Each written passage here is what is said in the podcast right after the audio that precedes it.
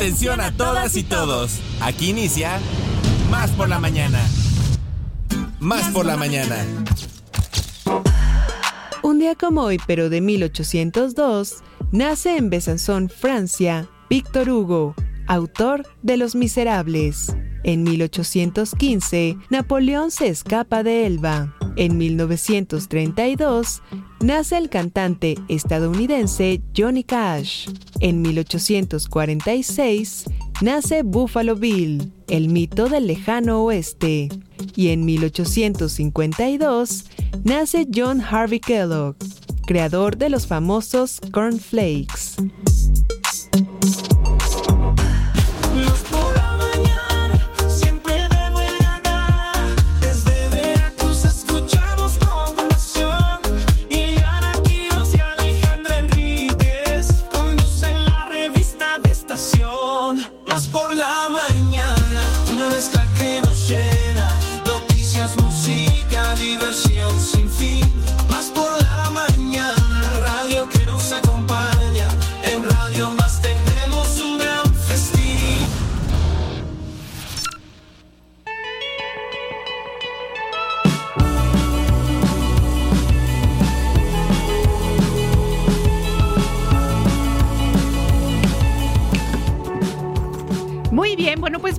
Y bienvenidas a Más por la Mañana. Es un placer saludarles. Qué bueno que se encuentran con nosotros empezando esta semana.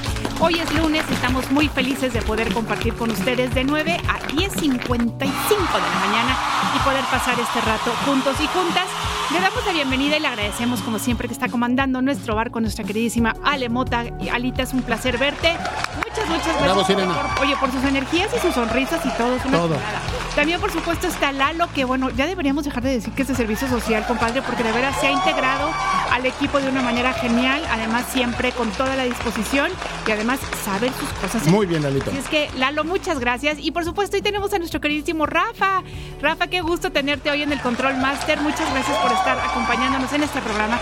Y yo le escucharon a ustedes, a mi Víctor Hugo, a mi Buffalo Bill, ¿qué les puedo yo decir? A mi queridísimo compadre Alejandro El Pibe Enríquez. Bienvenido. Muchísimas gracias, comadre. Bien contento de estar aquí contigo, con todos ustedes, de arrancar día, semana, aquí en Más por la Mañana. Recuerden su revista radiofónica de confianza, Gay. Y bueno, les vamos a estar despachando hasta 10.55 de la mañana. Gracias a la producción, a Lita Mota, Lalo, Rafita y bueno, con las colaboraciones que tenemos todos los lunes. Esperemos que tengamos un programa eh, redondo, agradable, ameno, que haya, que hagamos comunidad y que también exista esta retroalimentación. Y bueno, pues invitarlos a que se queden con nosotros. Ya se esta semana se acaba acaba el mes de febrero, amiga. ¿eh? Rapidísimo se nos está yendo. ¿eh? Exactamente. Oye, también eh, para las personas que tuvieron la oportunidad de ir a Tlacna a escuchar a la Sinfónica de Jalapa, que fue tributo a Luis Miguel, pues una gran sorpresa que se llevaron y qué bueno que rompieron un poquito el protocolo, ¿no? Finalmente, pero que lo disfrutaron de principio a fin. Oye, lo que, hay, lo que sí hay que decir es que gran orquesta la Sinfónica de Jalapa, porque de verdad, ahora sí que lo que les pongas lo tocan, ¿no? Habrá personas que estarán de acuerdo, habrá personas que no, habrá aquellas personas que son un poquito más, este, pues más estrictos en cuanto a la música académica más Pero yo creo que lo que sí hay que decir es la versatilidad de nuestra queridísima Orquesta Sinfónica de Jalapa, que es lo máximo en el mundo. Del mundo mundial. Ahí está el dato cultural. Arrancamos con los saludos radiofónicos. Así es, bueno, pues mandamos por supuesto todo nuestro cariño a los 212 municipios que conforman nuestro hermosísimo estado. Por supuesto que también va el abrazo muy veracruzano para los ocho estados vecinos con los que tenemos la fortuna de hacer frontera y para todas aquellas personas que se encuentran en el extranjero, ya saben que les enviamos un cachito de Veracruz y todas nuestras mejores intenciones. Claro que sí, teléfonos en cabina, comadre. 2288 423507 y 2288 423508, pero tenemos también el WhatsApp más rápido del oeste. Claro que sí, para todos ustedes, señores, el WhatsApp por la mañana 2288 423507 2288 423507 para que se comuniquen con nosotros a partir de ya. Y tenemos redes sociales, ustedes nos pueden encontrar como arroba Radio Más RTV en las siguientes redes, Facebook, X, Instagram y TikTok y ya saben que es arroba Radio Más RTV. Y bueno, la red de redes en internet nos pueden sintonizar por Tuning Radio o también por www.radiomás.mx. Antes de pasar al menú del día de hoy, eh, les comentamos rápidamente que hoy es el Día Mundial del Pistache.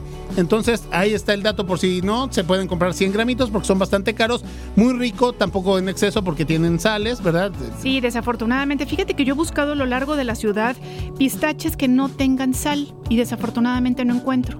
He encontrado todas las demás, eh, sí, pero pistaches siempre con sal. Entonces, díjole, si alguien, si alguien es productor y nos está escuchando, ahí está el pan. Viene un poquito de pistache natural. Exactamente, comadre. También hoy es el día de San Andrés para todas aquellas personas que lleven este nombre. Un fuerte abrazo, pásenla muy, muy, muy bonito, que nos los consientan de lo lindo. Y ahora sí, comadre, el menú del día de hoy. Pues, ¿qué creen? Que Nachito Reyes ya se encuentra aquí con nosotros, querido Nachito. Buenos días, ya saben que él es el responsable de su sección Salud en Movimiento, pero también tenemos, por supuesto, entrevistas y bueno, los huracanes deportivos aquí estarán con nosotros. Claro que sí, en un momento más estarán aquí los huracanes deportivos, también secciones con perspectiva de género. Sororidad es con Carla Sánchez y mi tocallita Alejandra Ramírez y también la, aunque ella es de de, Boca. Le damos la bienvenida con el corazón. Estamos hablando de...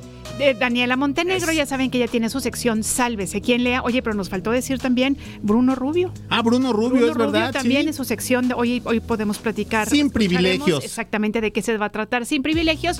Y bueno, como ya saben ustedes, tenemos la respectiva batalla de rolas. Para que no haya, para que no haya empacho radiofónico, así es de que pónganse a votar, pónganse a escribir ya, pónganse en contacto con nosotros porque ya estamos listos. Así es, así es que empezamos este programa diciéndoles que somos Radio Más, somos más por la mañana y así comenzamos. ¿Un cafecito? ¿Un consejo? ¿Una idea? ¿Un contacto? ¿Una sorpresa? ¿Qué tal? ¿Una respuesta? Estamos aquí para servirte. Como fuente de información. Como inspiración. Como referencia. Como puente para comunicarte con más personas. Y como bocina para escuchar tu voz. Más por la mañana. La radio te sirve. Más por la mañana. Comenzamos. ¿Y cuál es el mejor momento para tener salud en movimiento? Más por la mañana. Salud en movimiento con Nacho Reyes.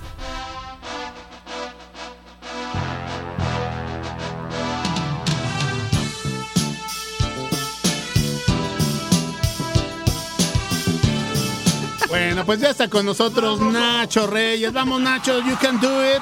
Por si usted está haciendo ejercicio, esta es la rola. Más allá de We Are the Champions, de Queen o algún otro tema musical, Nacho Reyes, para mí, en lo personal, esta es la rola súper motivadora para ponernos y trabajar salud en movimiento. ¿Cómo estás? Muy buenos días. Oye, muy buenos días. Qué gusto acompañarlos esta mañana. Igualmente un placer tenerte. Ay, sí, qué barbaridad. Ya se nos está acabando el mes.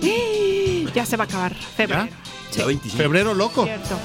¿Te gustó esta canción para tus Me encanta, por supuesto, por supuesto que sí, me encanta. Sí, un poco de lo que viviste hoy por la mañana. Bueno, pues saben que en cuanto en cuanto entras al bosque de niebla, este para empezar son los los los cantos de los pájaros, ¿no? Sí. Este hay una oropéndola de Moctezuma que canta maravillosamente, o sea, realmente sí, de ahí frío, ¿no? Porque sientes toda la humedad, sabes lo, el bien que le está haciendo a tu cuarto esta humedad, a tu cuerpo, perdón. Y bueno, pues por supuesto, este toda la, vegetación, este, te desconectas por completo, comadre. Absolutamente. Además, yo no, yo no uso música, ¿no? Entonces. Ah, sí, a mí tampoco yo no me. No, entonces precioso porque vas escuchando los sonidos de la naturaleza, vas viendo de repente animalitos que se meten, ¿no? Entre, la, entre el follaje mientras tú vas caminando, es una maravilla. ¿Has llegado a sentir que cuando uno ejerce este tipo de rutina deportiva y la desarrolla con frecuencia, no es la naturaleza y nosotros, sino que somos parte de la naturaleza, sobre todo por la forma en que conectamos cuando estamos ahí y nos olvidamos de todas estas cuestiones materiales, cotidianas, rutinarias. Absolutamente, por supuesto que sí, y además sabes que también nos ayuda mucho a entender cuál es el ecosistema y sabes que a respetarlo, Nachito, y eso es muy importante, ¿no crees? Cada testimonio de esos es valiosísimo. O sea, si tuviera la oportunidad de enumerarlos y de, y de guardarlos, eh, como un documento para poderlo compartir en una bitácora lo haría definitivamente porque creo que sí cambian muchísimas maneras de pensar o empiezan por lo menos a modificarlas algunos centímetros. Seguro, seguro que, sí. Pues esta rola es el, soundtrack o parte de la banda sonora de la película de Rocky Balboa. Y se acuerdan eh, eh, pues todos los elementos en este trote que hacen medio del mercado, que le uh, claro. con los con los niños, con los niños, sale corriendo y aún es oscuro, son como las las 5 de la mañana las 5 de la mañana más o menos, ¿no? Ahí quiero pensar que es oscuro. Las 5 de la mañana más o menos. Ajá. Este, algo así, las 5 o 6 de la mañana más o menos, no todavía oscurón. Y pues bueno, hace este trote que es icónico para todos y hay que recordar que tiene su su este su pants gris, algo así, ¿no? Sudadera y pants gris y a partir de ese momento también empiezan a popularizarse los atuendos grises en los gimnasios. Fíjate. Los Pues me tenis, acomoda. los tenis de esta marca De de Converse. No, pues hay que decirlo. No, De no, no, Converse, yo lo ¿no? pago. Que me Oye, y justamente la sudadera gris sigue siendo este como ya un básico, ¿no? Ándale. ¿Quién no tiene su sudadera gris? Sí, Y si definitivamente. es de suave, mejor, ¿verdad? Claro, exactamente. Oigan, sabes. si es que Es suave. Suave, La marca suave. Ah, ah, ok, Señor ya lo jalapeño, platicamos. talentoso. Pequeño golecillo al ángulo de tiro libre. Am, dominguito por la mañana, sudadera gris. Claro. Sabadito por la mañana, sudadera gris. Sí, Para sí, ir al mercado, sudadera gris. Todo, todo. Oye, Nachito, pero sí lo que les quiero compartir. Esta canción este, me recuerda mucho a los deportes de contacto y todo. Y recientemente un boxeador eh, la utilizó, Germonta Davis, ¿no? El campeón mundial. Y decía él, bueno, todos quieren ser campeones del mundo y pone sus excesos realmente en cuanto a lujos, ropa, viajes, etcétera. Esto es lo que quieren del campeón. Dice, pero no quieren esto del campeón. Y es esto lo que hacía Rocky, pararse a las 5 de la mañana o cuatro y media, los desayunos, las dietas, Claro. los, las sesiones de ejercicio dos o tres veces al día. Entonces es eh, el entrenamiento invisible, lo que no vemos de los atletas y que es lo que tenemos que hacer y considerar si queremos tener una buena salud. Muchas cosas que tenemos que separar del mundo material. Claro. Porque decía el gran Mohamed Ali en una entrevista, es que el campeón no se hace en esas dos o tres horas en el gimnasio. No. El campo- campeón se hace en el resto del tiempo. Claro. Y le preguntaron cuál es el elemento que más evitas tú y que pudiera resultar nocivo para tu preparación o para los objetivos que tú tienes planeados a largo plazo. Dijo las mujeres. Y no refiriéndose de manera peyorativa a la figura de la mujer, ¿no? Sí, O sea, no, son preciosas todas. en- un besote para todas en el mundo, un besote para doña Hortensia. Sino él se refería eh, a que cuando de repente empieza a llegar la fama y el dinero, Sí, pues ya. eh, sueles perderte un poquito en ese camino de, de- de las damas, ¿no? No, ten- no teniendo establecido el, el objetivo. ¿Y a cuántos campeones del mundo no les ha pasado, no? A Jens Lamota, al mismo Julio César Chávez lo ha declarado, ¿no? Hay uno que otro.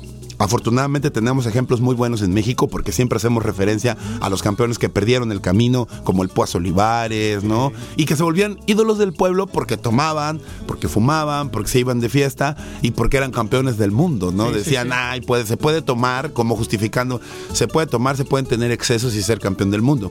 Pero con el paso de los años te das cuenta que al final hubo repercusiones negativas en su estado actual, ¿no? Claro. No, pero tenemos al Finito López, por ejemplo, que es un individuo pulcro Sí. en su camino como atleta y en su vida. Tenemos a Juan Manuel Márquez, Juan Manuel ¿no? Márquez, y claro. ya mi querido Canelo Álvarez, como que sí le gusta un poquito eh, exhibir este, pues, sus Lo que forma- tiene, claro. formas de vida, ¿no? Oye, comadre, pero para todo esto hay que comentar también que así como están los excesos que sería el dark side, lo bueno, el angelito que está en el otro lado del hombro de los atletas, son los lo- la fábrica de campeones que son los papás. Ay, desde Que luego. son los que los claro. llevan a entrenar desde chiquito, Se los que los motivan, los chiquitos, los que se comprometen, Claro. los que igual y están haciendo la actividad deportiva. Y ahí están los señores o leyendo o haciendo algo, ¿no? Pero esperándolos, cuidándolos y pues este haciéndoles a que a que esto forme parte de su vida. Si tuviéramos que hacer un estimado de la cantidad de tiempo que un papá invierte desde los primeros años de nacido hasta la adolescencia, porque justo el fin de semana alguien me decía, oye, salúdame a Alejandro Enríquez allá en el canal, acabo de ver una foto con su chavito que ya no está tan chavito, sino Ah, que sí, ya es un adolescente, ¿no? Entonces, si, tu- si, tuviéramos que hacer eh, un, un estimado general de cuántas horas, de cuántos días estaríamos hablando, mi querido pibe. de bueno ahorita Alex está estamos en el break por la situación que estamos reagendando las actividades deportivas pero en, en primaria salía comía rapidísimo se iba hora y media a taekwondo de ahí se echaba otro snack y ya era llevarlo a la USB igual otra hora y media al fútbol americano. Entonces hay nada más de actividad son tres horas más el transporte más la comida más preparar los uniformes no y en ese entonces Emiliano todavía ni caminaba entonces ahí me tienes con la con la con la andadera con el portabebé y todo el relajo pero pues apostándole a eso no No A- tengo ni la más remota idea, pero ya habrá pasado las 11 mil horas de actividad, en ah, sí, actividades ya, deportivas. sí, ya definitivamente ya Ah, pues te tengo una buena noticia. échale compadre Ya jamás, jamás va a abandonar Va a el mundo deportivo ya. ah qué padre ¿eh? Está genial. excelente Qué bonito. Porque la ciencia, no lo digo yo, lo dice la ciencia, después de 11.000 horas queda un registro en la mente y ese registro manda obviamente indicaciones al cuerpo de, hey, lo necesitas porque lo necesito, ya me acostumbraste a esto, después de 11 mil horas queda un registro y entonces ya, ya es imposible prácticamente que lo deje. Oye, pues sabes que Nachito que debe ser cierto, porque por ejemplo mi hijo el menor empezó a hacer Álvaro. deporte, híjole, pues yo creo que empezó con la natación como a los, no sé qué te gusta, tres años, ¿no? Obviamente pues era como natación recreativa para aprender a nadar, o sea, muy chiquitito, ¿no? Casi casi que bebecito lo empezamos a meter y tiene ahora 16 años y no ha pasado, creo que no pasa un fin de semana, o sea, no pasan dos días sin que haga ejercicio, o sea, no puede, no puede dejar el ejercicio, está fascinado y tiene ahora ya 16. ¿Y tú cómo te sientes con No, esa pues yo estoy fascinada y encantada porque a mí es lo que más me gusta. No, y es un también, vínculo, ¿no? exactamente. Exacto. Oigan, rápidamente, saludos a Carlito Suárez, a, a Román. eh, Moreno.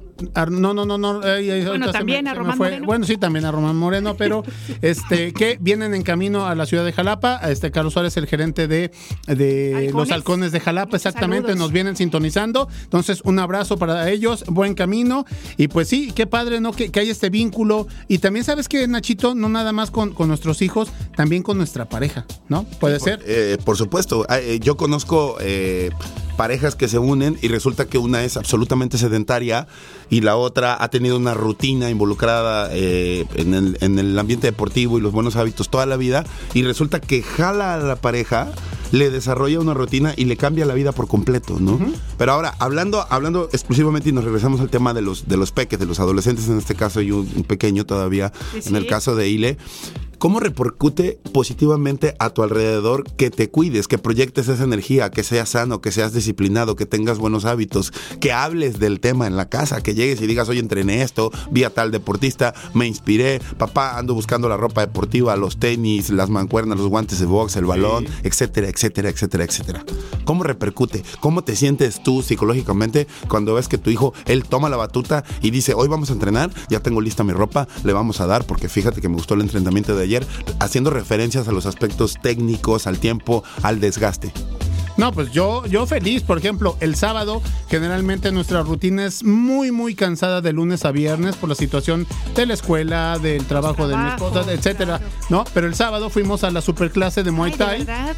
No, entonces fueron dos horas y media de clase y yo dije, no, pues Alex no se va a levantar. No ahí estaba, hasta se bañó, le echó todas las ganas del mundo. Ayer domingo ya fuimos a cascarear, nos golearon, jugamos como nunca, pero perdimos como siempre. El chiste es que fuimos a hacer ejercicio y no, te sientes muy bien, digo, uno hace el esfuerzo en cuanto a energía, en cuanto al aspecto económico, por lo que tú dices, que si los guantes, que si quiere el balón, que si esto, que ahora quiero este probar tal deporte, natación, pero finalmente sabemos que eso va a sumar, que eso va a sumar y pues vale la pena, ¿no? Nachito, porque además lo hemos dicho en otras circunstancias y que no nada más aplica para las infancias.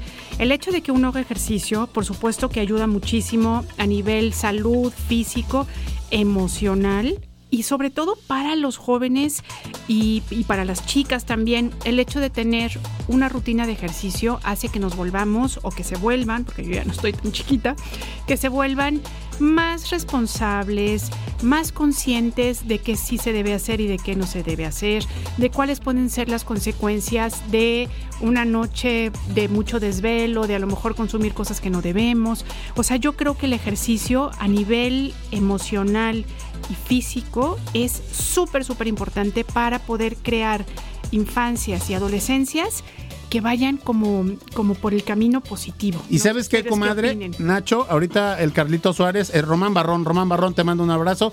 Este, que tengan, a- tomar lo favorable de las redes sociales hoy en día, ¿no? Que vemos a los atletas, a CR7, a Messi, y Carlos Suárez dice, dice esta situación, cuando tienes un, un ídolo, ¿no? Como, como imagen a seguir, eso es muy bueno, ¿no? Y hoy en día sabemos lo que come Cristiano Ronaldo, sabemos cuántas rutinas de ejercicio hace al día. Entonces, muchas de ese, de ese tipo de cosas van formando el camino del, del pequeñito, del que se compromete y pues ahí le va dando. Entonces, eso es algo a favor. Pues que nos digan, ¿no? Si se puede, Carlos Suárez, quién, quién es su ídolo, ¿no? O quién lo inspiró para esta carrera y esta frecuencia deportiva que ha tenido a lo largo de todos estos años. Y nos está Ahora- escuchando todavía, Carlitos. Sí. Manda- este, cuéntanos quiénes eran tus ídolos o tus figuras de inspiración hacia adelante. No, no, no, no. Comentarte que, por ejemplo, en el caso de Carlos, como es mi cuate, este, abriendo, y abriendo el diario de Homero, bueno, pues él toda su vida, su papá lo inculcó hacia, hacia el béisbol. Yo luego pasaba para echar la cáscara y el buen doctor Carlos se enojaba.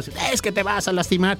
Y bueno, pues Carlos no nada más jugaba muy bien béisbol, es, es, era shortstop, sino que también Era excelente coreback en el fútbol americano.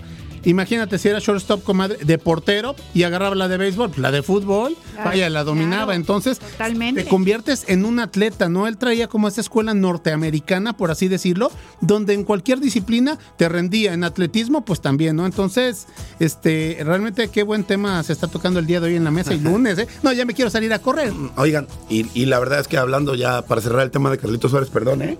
Ricky Henderson es, es el ídolo de, de Carlos Suárez. ¿Quién es? Cuéntenos quién es Ricky. Ricky Henderson de los Atléticos de Oakland, jugador de béisbol, y Joe Montana de los 49 de San Francisco en el fútbol americano y Alejandro Enríquez en el Arriba fútbol. Le mandamos un abrazote, 49ers. Carlitos. Y creo que también como gerente y como directivo lo ha hecho muy bien porque ha estado al frente de franquicias en Chileros de Jalapa, Águila de Veracruz y ahorita el con- ¿Sabes por qué? Porque se sabe poner del lado del atleta también, eso es bien importante. Sí, justo para allá iba. Él sabe de alguna manera involucrarse porque lo vivió. Entonces sabe lo que está sintiendo el atleta en ese momento, cuáles son sus necesidades emocionales y que si no se cubren la mayor parte de esas necesidades, tal vez su rendimiento, a pesar de ser bueno, no sea el más óptimo o el más elevado. Pero eso es otro tema, Claro, ¿no? es que saben que además finalmente la cuestión emocional juega un papel importantísimo. No puedes estar súper entrenado, pero si no traes como esas bases este, emocionales, pues como dices tú, las cosas no funcionan. ¿no? Rapidísimo, el detalle del día, la verdad es que fue una plática muy rica, sobre todo para un servidor esta mañana. Y, y el detalle del día, ¿qué pasa cuando nosotros llegamos a un gimnasio eh, por primera vez? Por primera vez en tu vida. Cuando ya eres un adulto, un adulto un poquito más desarrollado, no un jovencito precisamente, este, sino un adulto, y ves un montón de barras, discos, un espacio súper grande como una galerota donde ves tipos sudando y gritando. Otro mundo, no, no y sabes, aventando fierros y todo. La verdad es que el ambiente es abrumador. Sí, a mí me intimida.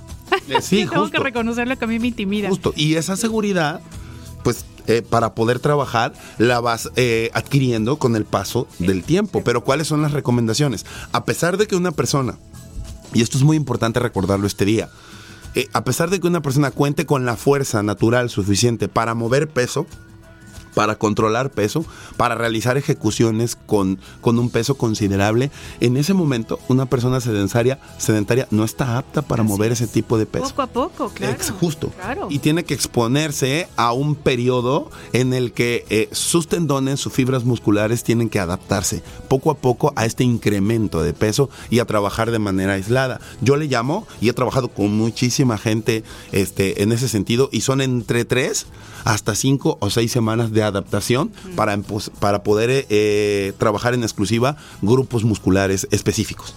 Es decir, grupo este, músculo antagonista, protagonista, espalda, pecho, hombro, bíceps, tríceps, el tren inferior, este, vasto exterior, femoral, glúteo, pantorrilla.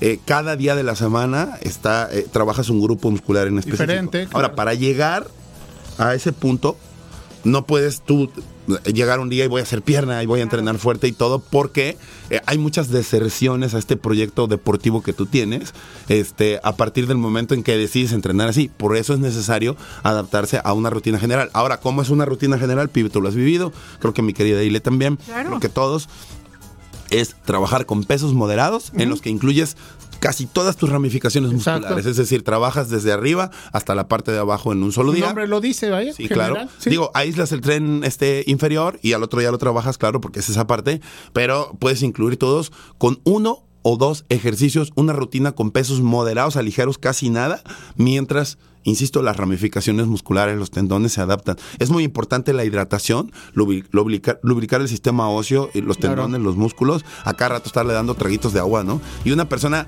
puede llegar a consumir eh, arriba de los 3 litros de agua en un entrenamiento de este tipo, ¿eh? Que sí es demandante, porque tenemos la idea de que si no le metes peso, pues no se sintió. trabajas. Pues no se trabajó, ¿no? Sí, no. Y uno de los, de los, de los grandes del fisicoculturismo, eh, de la marca de Mech RX, del Carnivore Más, muy, muy, muy famoso, me fue el nombre ahorita, pero decía que tienes que trabajar contracciones y elongaciones semilentas, ejecuciones semilentas, para llegar a la hipertrofia que exige el fisicoculturismo, donde va a venir el tono muscular, el volumen, el crecimiento.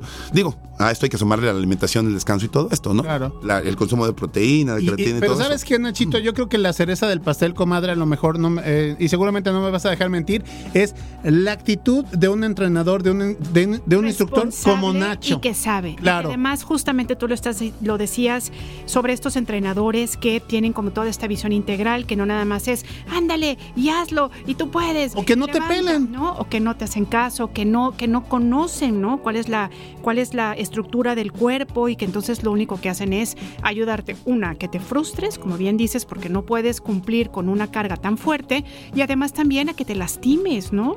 ¿Ha- ¿Han escuchado de casos de personas que van, entrenan y al otro día no pueden mover ni las manos? Sí, no, no, no, Sí, sí, claro, terminan mal, claro. Ah, Eso es sumamente agresivo. O sea, si a ti te ha tocado llegar a entrenar y un entrenador te puso una rutina y ese fue el resultado, no vuelvas a ese lugar con esa persona.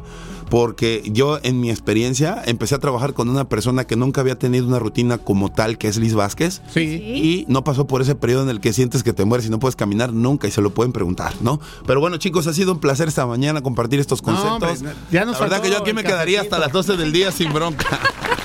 Oye, nosotros igual, porque como somos unos picados del ejercicio. Nos encanta hablar de estas cosas. Nos encanta beneficios atascarnos. sobre todo. Muy bien. Nachito, como siempre, un placer salu- este, saludarte, sí, y platicar contigo Claro sobre sí. todo. Muchas gracias, muchas gracias. de Muy verdad. bien. Oiga, nos vamos a ir a una batallita de rolas, ¿verdad? Vamos a entrarle precisamente. Muy bien, pues vámonos a la Nacho? batallita de rolas para que Nachito vote con nosotros. Venga. Más por la mañana.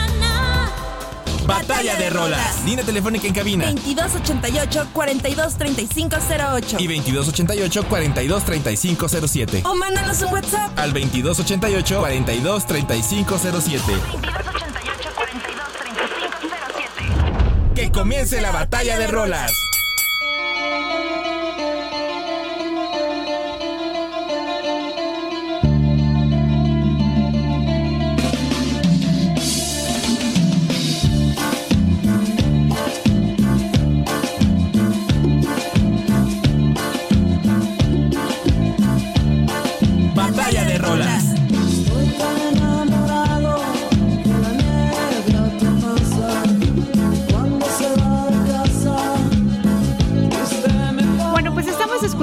Supuesto, más ni siquiera sé si la tengo que presentar, porque bueno, es la Negra Tomasa, en este momento interpretada por el grupo Caifanes, que hablaremos un poquito de ellos.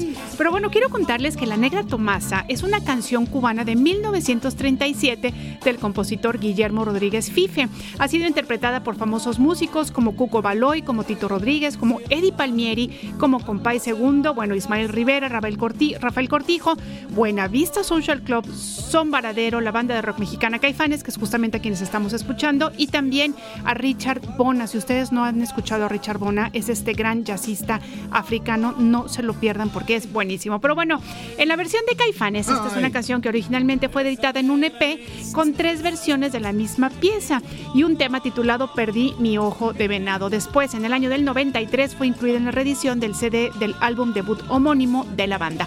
Más adelante platicaremos más, así es que bueno, la negra Tomasa en, esta, en este momento versionada por Caifanes. Ojalá que quieran ustedes votar por esta canción.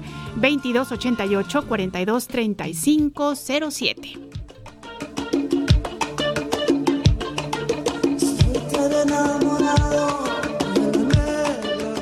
Batalla de rolas.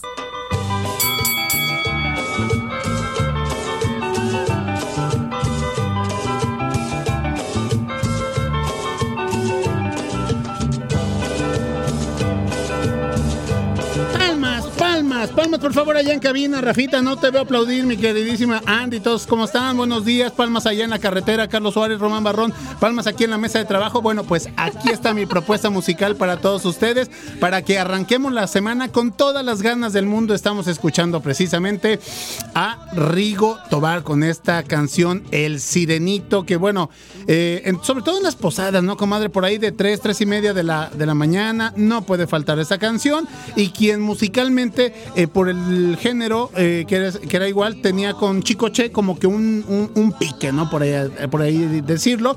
Y bueno, pues la canción del Sirenito, interpretada por el ícono Rigo Tobar, es una pieza que mezcla la fantasía con elementos de la vida cotidiana y, por supuesto, el humor. La letra narra la historia de un hombre que mientras buceaba se enamora de una sirena y decide casarse con ella. La canción avanza con la noticia de que tiene un hijo, un sirenito, que posee la, la apariencia de un niño angelical, pero con la cola de pescado. Claro, un ejemplo de la fusión entre dos mundos, el humano y el mítico marino. Ahí está mi propuesta para todos ustedes, señores. Pónganse a bailar, pónganse a votar en esta batalla de rolas de San Lunes. Sí voy a trabajar hoy, 26 de febrero. Pues no te emociones mucho, compadre, porque quiero decirles que nuestra queridísima... Mechitas. No, Adriana, Adri- ah. nuestra queridísima Adri dice, pues yo voto por la negra Tomás, así es que te lo Sí, agradecemos ella- muchísimo. ella es Team Caifanes. Adri. Es Team Caifanes, Es- es igual Team que yo, así es que te mandamos un beso y bueno, pues No, pero Nachito Reyes- Por la mañana, Nachito Reyes nos ha dado tu Voto. Había Gracias, gracias, La verdad es que hermano. me comprometí Disculpen. públicamente y tengo que refrendar el voto, aunque fue muy complicado, ¿no? Este duelo a Caifanes. Un hombre sin palabra es como, es como una lámpara de la Europa gótica sin combustible. Dos por cero. Dos por cero el resultado más engañoso. Me encantó lo de la lámpara gótica. Nos vamos a un corte. Vámonos, amiga, rapidísimo. Con ustedes. Esto es más por la mañana. Y además me va a enseñar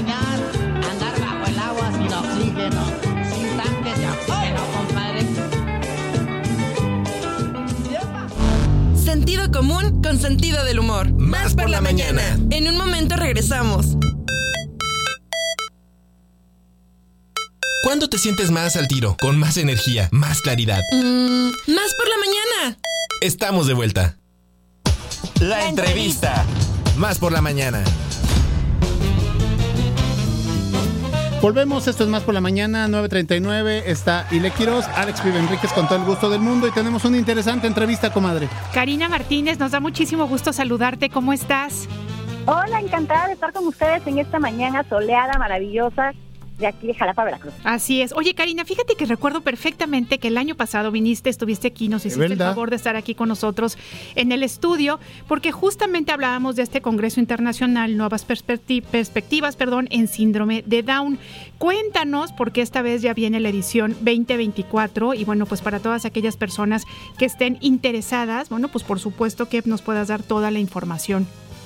Con muchísimo gusto, efectivamente, el año pasado realizamos la primera edición de este maravilloso encuentro que reúne especialistas de tres países. Recuerdo que el año pasado estuvieron con nosotros personas de Cuba y de Así es, Guatemala. En esta sí. ocasión también reunimos especialistas de tres países.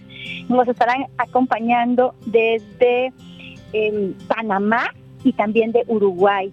Tenemos conferencias que abarcan todas las áreas del desarrollo y nuevas perspectivas para generar grandes oportunidades de participación y desarrollo para las personas con síndrome de Down. Este congreso está dirigido en dos grupos. Un grupo a maestros, psicólogos, especialistas, estudiantes de áreas afines y familias de personas con síndrome de Down. Importantísimo la cuestión de las Sí, familias. ¿no? imagínate, Claro. fortalecernos todos, hacer redes de apoyo, qué maravilloso, vamos a lograr hacer un cambio significativo. Y el otro grupo está dirigido a jóvenes con síndrome de Down mayores de 16 años. Ellos van a vivir dos días de intensos talleres, experiencias maravillosas, que les van a vislumbrar nuevas áreas de posibilidades de inclusión laboral y también, ¿por qué no? Se van a divertir, van a tener una tardeada y se la van a pasar increíble. Bueno, estos dos días de, de intenso trabajo se van a realizar en la ciudad de Boca del Río, Veracruz. ¿Y esto porque Fíjate que el año pasado muchas personas nos hablaban y decían, nosotros queremos ir, ¿no? Y, por favor acérquenos la oportunidad, se los prometimos y hoy esta ocasión será en Boca del Río, Veracruz, un lugar que también recibirá a ponentes y a participantes de toda la República este, Mexicana que además de vivir el Congreso, pues van a tener la oportunidad de irse una nochecita al mar, de disfrutar también esta hermosa ciudad que ofrece muchísimas cosas al turista. Claro que sí, Cari. Hoy aquí en, en la, en la imagen que, que- que tenemos veo que también dice online. Eh, las personas podrán seguir estas conferencias, este congreso eh, vía también virtual. Sí, fíjate que hay personas que desean participar, pero que sus tiempos o, o sus ocupaciones no les permite trasladarse, o incluso que viven en otros países y dicen, pues no tenemos la posibilidad Claro. de viajar en este momento, y sí tenemos esta posibilidad de participar de manera online. Van a tener acceso a todas las conferencias del Congreso y además contamos con un equipo integral que va a estar al pendiente de todos los comentarios de las personas que estén al pendiente de las transmisiones en vivo, en tiempo real. ¿Y esto por qué? Porque queremos que todas las personas tengan acceso a compartir también, no solo escuchar y a recibir la información, sino también externar sus dudas, sus inquietudes o sus experiencias. Y este equipo va a estar justo al pendiente de toda esta información para hacer un resumen y pasarle la información a los ponentes en tiempo real y también sus inquietudes sean tomadas en cuenta y sus dudas pues también aclaradas. Oye, Cari, también es importante la continuidad de este gran congreso, ¿no? Ya lo decía mi comadre Ile Quiroz, que bueno, eh, nos, nos visitaste para el año anterior, el año anterior. Ahorita este año también se está haciendo el trabajo de promoción. Y bueno, el año que viene habrá que también hacerlo. ¿Por qué? Para que, ya que te estamos tratando de tener una sociedad eh, inclusiva, abierta, ¿no? Pues bueno, hay que seguirle dando para que esto avance. Así es, fíjate que justo este congreso se va a realizar cada año justo en el mes de marzo, los primeros días de marzo. Eso ya lo pueden ir anotando en sus agendas todas y todos. Primeros días de marzo nos toca congreso y vamos a ir cambiando la sede. ¿eh? Ya les estaremos avisando cuál será la sede del próximo año, pero la idea es que también podamos acercar esta oportunidad a muchas más personas. Si bien es cierto, el año pasado, por ejemplo, recibimos a personas de Guanajuato, de Oaxaca, de Puebla, de Chiapas, de Tabasco y de otros estados de la República, lo cierto es que también muchas personas pues se quedaron con ganas, ¿no? Entonces queremos ir haciendo este congreso de alguna manera itinerante para acercar la oportunidad cada vez a un mayor número de personas. Muy bien. Oye, entonces te pedimos por favor que nos recuerdes nuevamente la sede en el puerto de Veracruz, los días y las horas y también para aquellas personas que quieran seguirlo online, que nos puedas decir cómo pueden ellos conectarse. Por supuesto, miren, encontrarán toda la información en nuestras redes sociales. Nos encuentran como Inidi Jalapa, Inidi Jalapa. También nos pueden mandar un mensajito de WhatsApp y con gusto les enviamos toda la información a través del número 2282 11 46 34. Con mucho gusto repito, 2282 11 46 34. Y la sede en Boca del Río va a ser el Teatro Francisco Fernando Gutiérrez Barrios. En el Teatro Fernando Gutiérrez Barrios va a ser el espacio donde vamos a, congregar a especialistas, maestros, estudiantes de desafines y familias de personas con síndrome de Down. Y el Hotel Bello va a ser la sede de los talleres para los jóvenes con síndrome de Down. Dos espacios maravillosos con perfecta equipación y con clima, en fin, con todas las comodidades para hacer de este evento una experiencia inolvidable. Excelente. Karina Martínez, te agradecemos mucho que siempre escoja los estos micrófonos de Radio Más para hacer promoción de estos eventos. Pues sabes que, que finalmente sí cambian vidas, sí nos hacen tener otra perspectiva y sobre todo además que estén considerando a los chicos y a las chicas. Me parece este que realmente es fabuloso. Te mandamos un abrazo. Un abrazo también con mucho cariño, por allá los vemos, les esperamos con mucho gusto. Arrancamos el jueves 29 con la inauguración de la exposición fotográfica, una colección que nos presenta Luis que se llama Folclor Veracruzano, justo ahí en el lobby Muy bien. del teatro. Muy bien, pues muchas gracias. Gracias a ustedes, lindo día. Igualmente, nosotros continuamos. Recuerden que esto es Más por la mañana.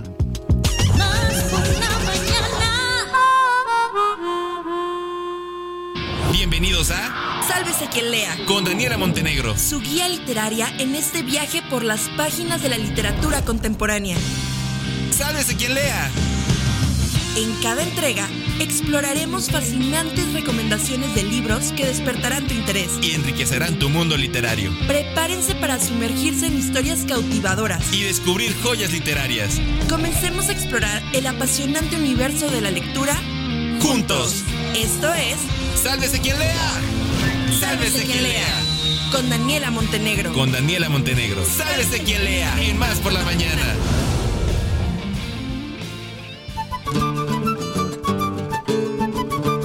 ¿Qué tal, Daniela bravo, Montenegro? aplausos, ¿eh? Estamos Qué estrenando entrada tu sección. ¿Cómo estás? Muy bien, qué hermoso, qué lindo, muy contenta. Para que veas que tienes aquí un lugarcito muy importante. Un segmentito me encanta, muchísimas gracias. ¿Cómo están? ¿Estamos bien? ¿Bien? Sí, Muy, muy contentos. Mira, yo ya estoy aquí haciendo visco para poder Pelando ver el cuál, ojo, es la, ¿verdad, sí, cuál es la portada del libro que nos trae Dani el día de hoy. Así es que arráncate. Arrancamos. Bueno, hoy tengo palabras clave del segmento. Vamos a hablar de caprichos, de pendientes y de círculo de lectura. Híjole, a ver, caprichos, ¿dependientes o dependientes? Pendientes. Pendientes. Pendientes. Muy bien, muy bien. Y un, por último una invitación, bueno, al círculo de lectura al que, al que pertenezco. En principio ustedes saben que Viento Helado es una librería, ¿no? La librería de Sálvese quien lea, que está dentro del Club Cultural Tienda- Tierra Luna en Los Berros, y lo que nos dedicamos a hacer es principalmente a promover y difundir la literatura latinoamericana. Entonces, ¿por qué digo un capricho? Porque el libro que traigo hoy se corre bastante, ¿no? De ese gran criterio, y se corre principalmente porque es una lectura que en lo particular tenía pendiente hace un montón. Entonces quería empezar preguntándoles, ¿tienen libros pendientes o autores Sí, pendientes? por Ay, yo supuesto. sí. Yo siempre lo digo, mi trauma del Quijote, que no he leído el Quijote. Aunque, aunque ya sé que mucha gente lo compra y que es de los libros más vendidos y que casi nadie lo lee, nada más lo tienen ahí de adorno, ¿no? Pero sí, yo tengo pendiente el Quijote. A mí eh, hay difusión cultural del OB Colorado, este Alfonso Colorado. Ajá. Me regaló un libro ahorita Dani y entonces bueno, ya va una semanita que ahí lo tengo, entonces este Ahí lo tienes guardado. ahí lo tengo, pero bueno, ese es mi pendiente y seguramente sí ya le voy a meter mano. Bien, los pendientes por lo general son o grandes clásicos de la literatura, ¿no? O autores, autoras que por algún motivo todavía no han llegado al momento en el cual podamos adentrarnos en su lectura, pero en mi caso particular, eh, yo no estudié letras, ¿no? Tengo una formación más en ciencias sociales y mi, siempre me presento que soy todavía más lectora que librera, entonces hay algo de esta formación como más rigurosa que termino que hacer un poco medio salvaje, ¿no? Bueno, empezar a leer ¿Y qué, como... y que ese es el chiste. Según yo, es, ese es el encanto. Y pienso que encontrar esa ruta, en mi caso particular, el autor del que les voy a hablar hoy, me llega principalmente porque es un autor muy reconocido, ¿no? Es uno de los grandes novelistas de su generación, realmente es eh, sin desperdicio dedicarle, digamos, a, a adentrarnos en su obra, pero también porque a través de otras lecturas de otros escritores y escritoras, me es como invitado a leer desde hace varios años, ¿no? O sea, principalmente por, por amigos o escritores conocidos que me han sugerido, metete en la obra de David Foster Wallace, acá ya lo presento con Bien. nombre y apellido. Bienvenido David Foster Wallace. Pero a través de Leila Guerriero, que es una periodista argentina muy reconocida, una, una digamos, como Oye, decirte que ya estuvo aquí, ¿eh? Y ya la entrevistamos en un Hey Festival. Has de saber, la conocemos. Ella es una perla también y ella es muy fan de, de Foster Wallace. Y Rodrigo Fresán, un escritor argentino también que está radicado en España hace mucho tiempo. Digo, ella es periodista y él es eh, escritor novelista. Me gusta el término novelista porque es bien americano y es bien de la tradición de la literatura americana. Creo que acá no se utiliza tanto, al menos en México y en Argentina no decimos es novelista, ¿no? Como que pareciera que, que eso le bajara un poco el precio y todo lo contrario. Así es, Digamos, escribir novelas es realmente muy complejo. Pero bueno, nos metemos entonces en David Foster Wallace. Fue periodista, es eh, como una de las, sí, de las figuras más claves del nuevo periodismo americano, junto con Joan Didion. Lo recordamos eh, como una persona joven porque lamentablemente se quita la vida en el 2008, entonces digamos como las referencias o las imágenes que tenemos de él no nos refieren a una persona como Joan Didion, ¿no? que sabemos que es una señora que ya, bueno, eh, es bastante grande. Fue crítico, fue periodista, escribió cuentos, escribió novelas, se definía a sí mismo como novelista y tiene una obra, bueno, súper importante, súper súper apasionante, eh, una vida muy dura, atravesado por distintas adicciones, principalmente a los psicofármacos y a la televisión. Esto me, me llamó poderosamente la atención, Claro. rastreando la, material para la columna. Eh, y un tono siempre, eh, a lo largo de toda su obra vamos a encontrar una capacidad de observación y, y, digamos, de detalle respecto de la vida de las personas muy exquisita y a la vez un tono muy existencialista muy reflexivo respecto de, de la humanidad, de lo que somos como personas, de cuál es el destino de cada uno y demás. Eh, pero bueno, más allá de su, de su de su, de su forma más biográfica, me gustaría poder dejarlo un poquito al lado. Tal como él hace, él se dedicó a hacer un montón de cosas, escribió sobre un montón de temas. Tiene una reseña de una biografía de Jorge Luis Borges que es muy conocida, que la publicaron en el New York Times cuando él, cuando él muere. Y él lo que hace en esa reseña es justamente criticar este procedimiento biográfico de situarnos en las, las particularidades de la vida de la persona, porque dice que justamente lo que pasa con la obra de Borges es que trasciende de tal manera la motivación, o sea, lo- los hechos biográficos de su vida, que eh, la obra es muchísimo más profunda y más relevante como para poder hablar de eso. Y de eso vamos a hablar. Ok, yo tengo una pregunta, porque generalmente cuando leíamos antes o, o- o leíamos reseñas, la mayor, bueno, ese es el recuerdo que yo tengo más jovencita, era, era más sobre justamente la obra del autor, ¿no? Y cuáles eran sus inspiraciones, cuáles, este, en quién, a lo mejor a quienes habían leído. Y después se puso como de moda leer un poco de la parte humana del escritor, ¿no? Entonces me llama la atención, ¿no? Que, que Foster Wallace diga, pues debería ser lo contrario, ¿no? Este, o es, es lo que dice, ¿no? Sí, claro. hay que situarlo en la época, ¿no? O sea, el- la época de producción de Foster Wallace son los 90, ¿no? Los mediados 90, principios del 2000, que es hasta, hasta, cuando, hasta cuando él nos, nos deja, digamos. Eh, en ese momento, una sociedad americana muy en crisis, muy desangelada y a la vez, digamos, como con distintas formas de, de resistencia. Eh, me parece interesante que él lo que proponga a la hora de hablar justamente de un autor como la talla de Borges, que también lo podemos ubicar a, a Foster Wallace en esa línea, como un- un- una persona, un personaje muy grande de la literatura que sí creo que la obra trasciende por mucho. Eh, en el caso de Borges, los pensamientos políticos, en el caso de Foster Wallace, creo que también, También porque quizá ser. tenía ahí alguna beta que quizá no compartamos del todo, pero su literatura sí tenía como un peso en sí misma. Y me parece que hay como, bueno, escritores que sí permiten hacer esta, esta excepción eh, y hablemos más de su obra que de otra cosa y escritores que por ahí como son un poco más contemporáneos también podemos empezar a pensar acerca de Y las es que el chismito de vida de repente también es bonito y también te puedes explicar algunas cosas. ¿no? Y es que, Hay- hay llegas a entender muchas veces como que ciertos aspectos de la obra, ¿no? El hecho de, de que conozcas detalles de la vida per- personal de los, de los autores, eso también nos ayuda, comadre. Oigan, tenemos aquí un mensajito que nos dicen, saludos a Daniela Montenegro del Círculo de Lectura Panadería Miguelito, así se llama el círculo, Moisés Hernández. Sí, es que ahí viene la invitación, acá viene mi tercera palabra clave, un abrazo para Moisés. Este libro es el que vamos a leer el miércoles en el Círculo de Lectura Panadería Miguelito. Los esperamos a todos, es el miércoles a las 9 de la noche en La Moderna. Y justamente es un capricho, porque en ese círculo de lectura por lo general leemos autores y autoras contemporáneos latinoamericanos, pero una vez por mes, a consideración de quienes participamos del círculo, leemos algo que se escapa de, esa, de ese criterio. Este capricho es el mío, así que estoy muy contenta, Muy tan contenta que lo traje aquí, pero vénganse a la moderna para, o- les voy a tirar ahora algunas puntas, pero el miércoles, entre todos, seguramente también va a ser muchísimo más rico lo que podamos conversar. Eh, el libro que vamos a leer se llama Algo supuestamente divertido que nunca volveré a hacer. Eh, Foster Wallace tenía una forma de titular muy extensa y muy chistosa, como, como podrán ver. Es un libro de ensayos y crónicas que tienen como punto en común la, eh, digamos, cuestión existencial, como cierta, cierta pregunta angustiosa sobre la existencia. Eh, yo tengo esta edición que como, bueno, es una edición que parece un ladrillo de, de- de barro, es Te iba a decir, enorme. ay, me uno al círculo de lectura, pero después de ver el tamaño del No, es, libro. es- es muy pequeña. es, es una parte de este libro. Este libro se llama Portátil y de portátil no tiene nada, Nada. porque me pesó en, en- en la cartera. Pero aquí dentro está este, este libro, algo supuestamente divertido que nunca volveré a hacer.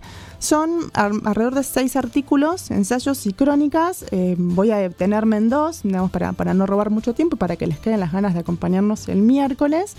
Eh, diversos temas.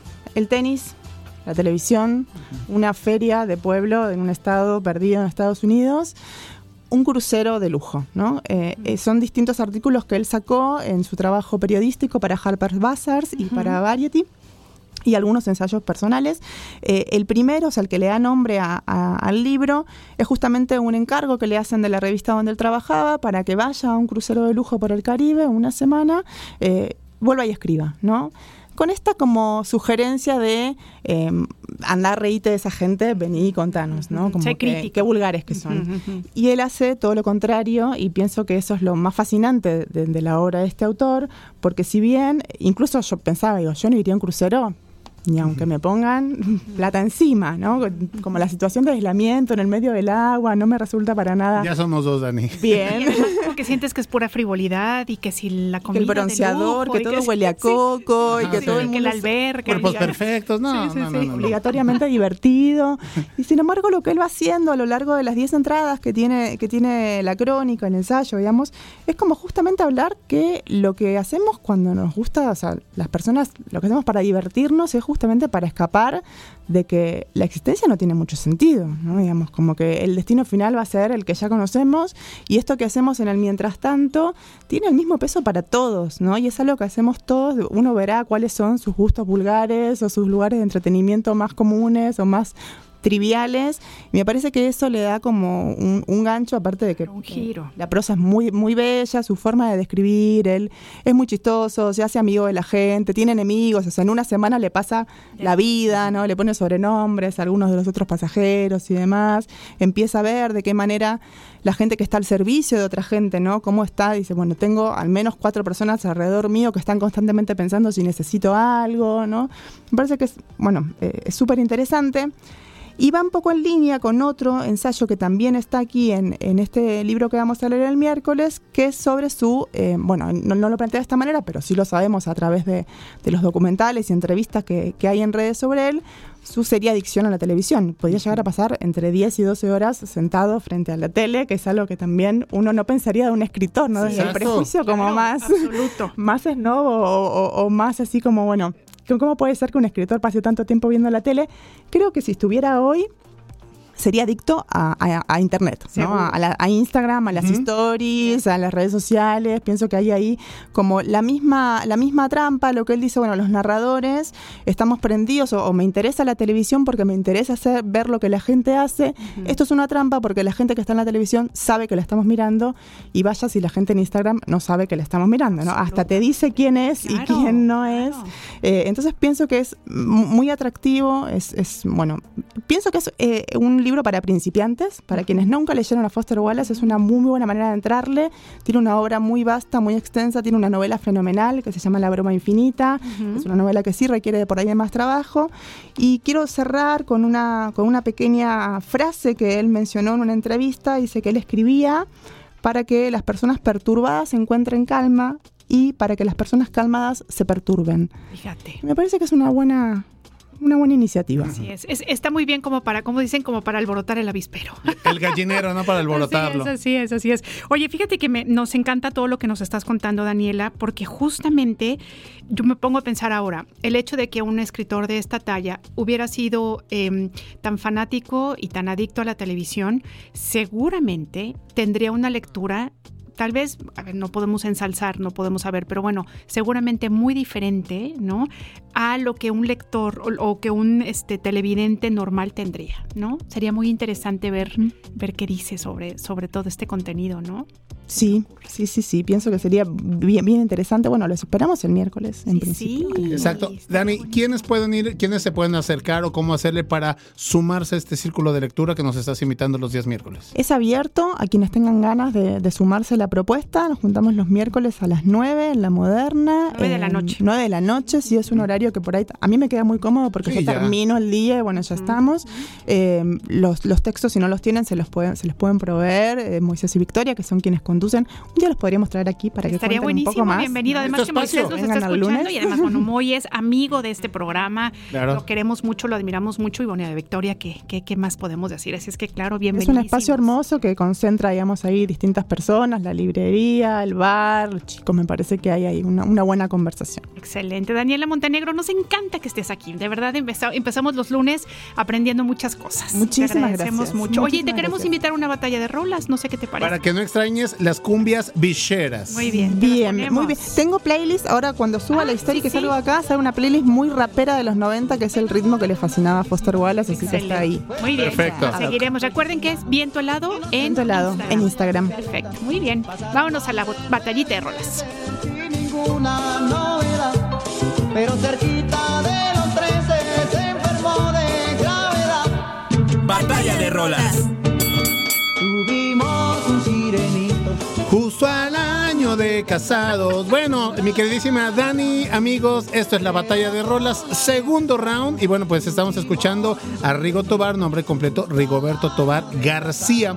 Nace en Matamoros, Tamaulipas, un 28 de marzo de 1946. Y, saco esto, comadre, porque él era súper orgulloso de su estado, ¿eh? O sea, de veras que si querías eh, alguien que trajera la, la bandera de Tamaulipas, era precisamente Rigo Tobar, que nació en el seno de una familia humilde, este, de padre tamaulipeco y de madre tejana, ¿eh? Es por eso ahí como que esta influencia musical y también en su look ya de su vida artística. Rigo Tobar eh, ya nació, les, les comenté, el 29 de, de marzo de 1946 y bueno, pues sacó precisamente este, este hit que lo puso en los cuernos de la luna como eh, Lamento de Amor, El Testamento, No que no, Perdóname mi amor, eh, Mi Matamoros querido, que es otro Claro, tema también muy bailable, muy famoso, Noches Eternas y por supuesto Mi amiga, mi esposa. Para todos ustedes, mi propuesta musical de esta mañana, chunchaquera, ponen, pónganse a bailar. Batalla de rolas.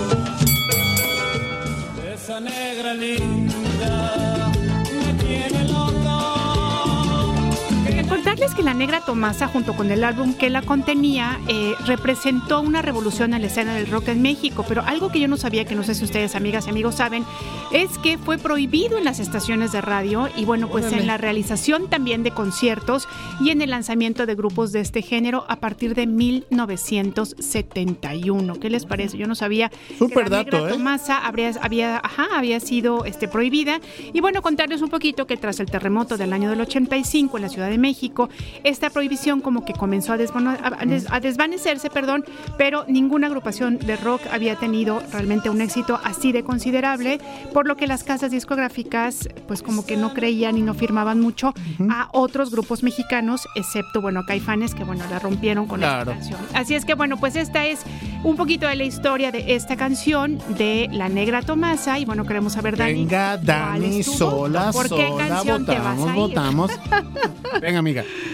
Mm, pienso que la negra Tomasa me gusta un Eso poco más. me gusta mucho. Bien, bien, bien, bien. Es que ella sí sabe. Discúlpenme, pero ella sí sabe, Dani. Ni tanto porque le va a boca, ¿eh? Pero si no sería de River. Ojo, ojo, ojo, eh, que ahí Dile- dile que empatamos calma, el fin ¿eh? de semana. Exactamente, dile que se calme. Oye, y ahorita rapidísimo acordándome de otro que me falta leer, otra autora que quiero leer, es a Irene Vallejo, que no Ah, he leído de ok. Irene Vallejo y quiero ver si de veras, ay, es tan como la dice. Hay que ver, a veces pasa, ¿no? Eso, bueno, tiene como mucho hype, entonces Sí, vamos espero que a baje ver, un a poco ver la si espuma, a ver si efectivamente me, ver convoca. Muy bien, muchas gracias, Dani. No, por favor. Y pues aquí te esperamos la siguiente semana, ya saben, Círculo de Lectura, miércoles 9 de la noche en La Moderna. Claro que sí. Muchas gracias y nos vamos a un cortecito. Rapidísimo, no se vayan. Más por la mañana. En un momento regresamos. Más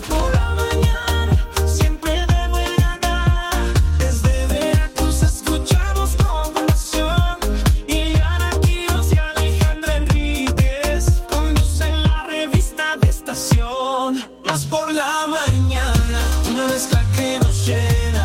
Noticias, música, diversión sin fin. Más por la mañana, radio que nos acompaña. En Radio Más tenemos un gran festín.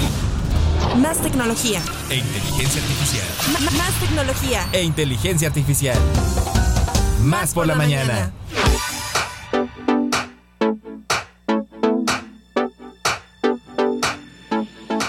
¿Cómo están, amigas y amigos de Más por la Mañana? Qué gusto me da poder saludarles en esta emisión, aquí en la sección de tecnología del programa TIA Tecnología e Inteligencia Artificial.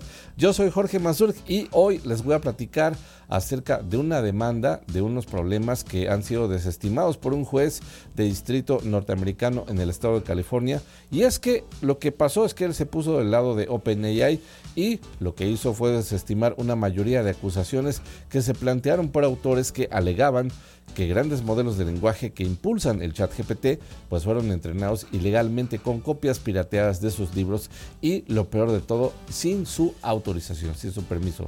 Entonces al supuestamente reempaquetar trabajos originales como resultados de chat GPT, eh, esto es lo que alegaron los autores, el chatbot más popular de OpenAI simplemente era una especie de estafa de alta tecnología que aparentemente lo que hacía era violar las leyes de derechos de autor, así como leyes estatales que previenen prácticas comerciales desleales y enriquecimiento injusto.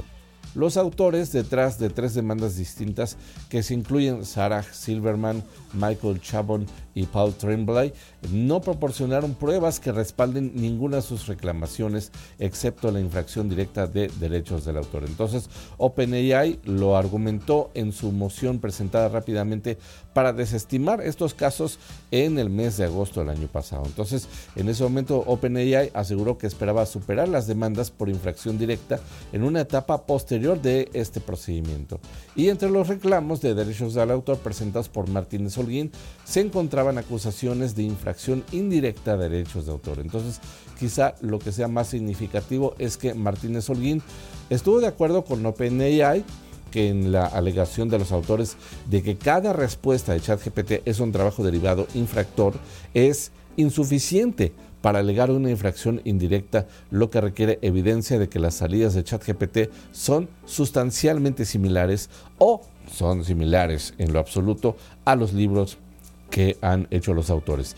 Quienes demandan dicen que no han alegado que los resultados de ChatGPT contengan copias directas de los libros protegidos por derechos de autor, debido a que no alegan copia directa deben mostrar una similitud sustancial entre los resultados y los materiales protegidos por derechos de autor. Y los autores tampoco lograron convencer a Martínez Holguín de que OpenAI violó la ley de derechos del autor del milenio digital, que es DMCA, al supuestamente eliminar de los datos de entrenamiento información de gestión de derechos del autor, CMI. Entonces, como lo que son los nombres de autores, títulos de obras, términos y condiciones de uso de la propia obra, ¿no? Entonces, eh, esta afirmación pues llegó al fracaso porque los autores no han hecho cita o ningún hecho de que OpenAI eliminara intencionalmente el CMI o construyera el proceso de capacitación para omitir este dato, es lo que escribió Martínez Holguín. Además, los autores citaron ejemplos de ChatGPT haciendo referencia a sus nombres, lo que parecía sugerir que queda algo de CMI en los datos de entrenamiento. Algunas de las reclamaciones que restaron también dependían de derechos de autor para sobrevivir es lo que escribió, y argumentando que OpenAI causó daño económico reutilizando sin justificación las obras de los autores, incluso si estos pudieran mostrar evidencia de una violación de la DMCA, los autores solo podrían especular sobre qué daño fue causado, es lo que aseguró el juez. ¿no? Entonces, de manera similar, las demandas de conducta injusta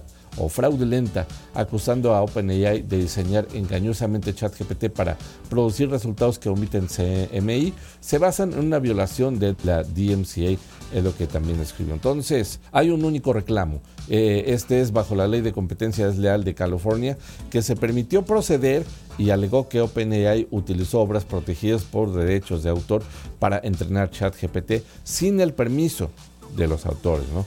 Entonces, eh, debido a que esta ley estatal define ampliamente lo que se considera injusto, Martínez Holguín lo que refirió es que es posible que el uso de los datos de entrenamiento por parte de OpenAI constituya una práctica desleal. ¿no? Entonces, las acusaciones que son restantes de negligencia y enriquecimiento injusto fracasaron, es lo que ella escribió, porque los autores solo alegaron actos intencionales y no explicaron cómo OpenAI recibió y retuvo injustamente un beneficio ¿no? al entrenar ChatGPT con sus trabajos. Entonces es lo que ha estado sucediendo en esta nota. Vamos a ver qué es lo que sigue aconteciendo. Y bien, pues así es como llegamos al final de esta sección de tecnología por el día de hoy.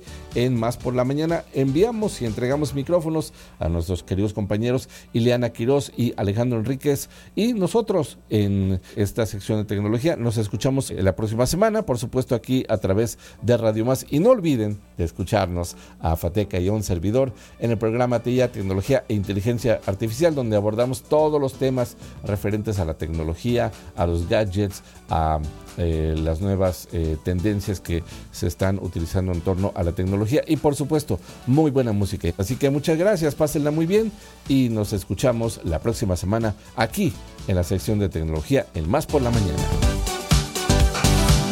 WhatsApp por la mañana. 2288 423507. WhatsAppea con nosotros. WhatsApp en cabina. Más por la mañana. Sororidades. Empatía e inclusión con perspectiva de género. Sororidades. Más por la mañana.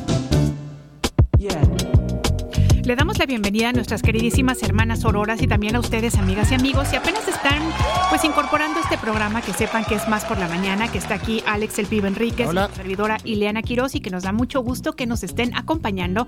Así es que, queridísimas hermanas auroras, ¿cómo están? Ale Ramírez, Callita Sánchez, ¿cómo están? Muy bien, muy contentas. Gracias por un lunes más. Y, y pues nada, a darle, que ahora está muy soleado y decían que, que por el frío la gente tenía flojera. Pues a ver, vamos a empezar Demuéstrenlo con con el todo. calor. Ahora con este calor. Cero, cero flojera, cero flojerita y además el día de hoy y, y- y además el día de hoy cero machismo, Cero machismo. por favor. Además de que estamos entrando en esta semana bastante rica y bastante agradable eh, con el solecito, como bien dice Ale, el día de hoy vamos a tener la oportunidad de compartirles y de hablar un poquito más de la cultura machista.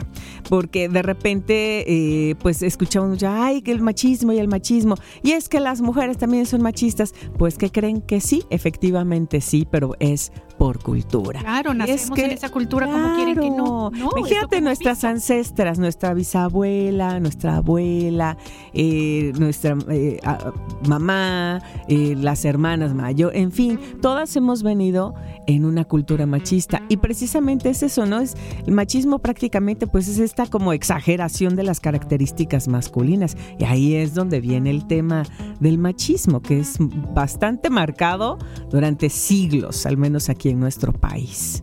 Así es, el machismo, no sé si han escuchado que de repente la gente dice, bueno, es que el machismo lo enseñan las mujeres, porque son las que educan a los hijos. Y dices, bueno, tu comentario es machista. Claro. Creer que las mujeres somos las que educamos a los hijos y los papás no educan, eso ya es machista. Dejarle la responsabilidad a las mamás de la formación de la familia es machista. Y el machismo es una cultura. Por eso es que de repente en- eh, la gente dice, es que también las mujeres lo son. Claro, porque vivimos en una cultura machista, en donde se habla de la superioridad del hombre y la inferioridad de la mujer. Eh, no sé si han escuchado que dicen, bueno, es que también en otros países hay machismo. Claro, porque es estructural. Así es. Cuando, cuando se empieza a crear el concepto de sociedad, se crea a partir del el gobierno y de la religión. Y bueno, ustedes verán que en el tema religioso, pues el- el- los hombres son superiores, ¿no? Las mujeres llevamos ahí, este, digamos como ciertos Serviciales, temas ¿no? De servicio y de maternidad. Sí, claro, ¿no? cuidadoras. Incluso, pues en el concepto religioso somos además las perversas que andamos incitando al hombre a, a- a- al manzana, a pecar. Entonces, al hacerse esta estructura desde los inicios de la, de la sociedad y crearse como una institución como la familia, entonces todo termina siendo una formación. No nacemos biológicamente machistas. Es una construcción social y por tanto se puede de- desaprender y aprender una nueva forma de, de comportamiento, pero tenemos que notar que es el machismo. Pues es que el machismo no lo vamos a notar así, así, porque hemos crecido con él durante generaciones. Digo, Sí. está muy complicado visibilizar y puntualizar o, ay, estoy... ah, Además, ya que seguimos tenemos... justificando, Sí, porque muchas veces los cambios de estructura nos parecen tan violentos y se nos hace tan, nos da tanto miedo que decimos, no, no, no, yo así estoy bien, ¿no? No, claro, y entonces Esto ya no nos normal, damos cuenta de esa parte en la que estamos justificando y, y si somos machistas y estamos eh, concentrando muchas situaciones en ese, en ese tipo, ¿no? Por ejemplo, el machismo, como bien mencionaba Alejandra, se aprende, pues hemos aprendido a ser machistas a lo largo de nuestra vida, pero ojo, aquí hay la oportunidad de visibilizar qué puntitos tenemos que pueden ser machistas. Hay momentos en los que yo digo, ándale, yo soy- me, me vi muy machista en este sentido, ¿no? Sí, sí, va- se vale que hagamos como esta radiografía y decir, bueno, la estoy como regando en este sentido porque no puedo ser así ya.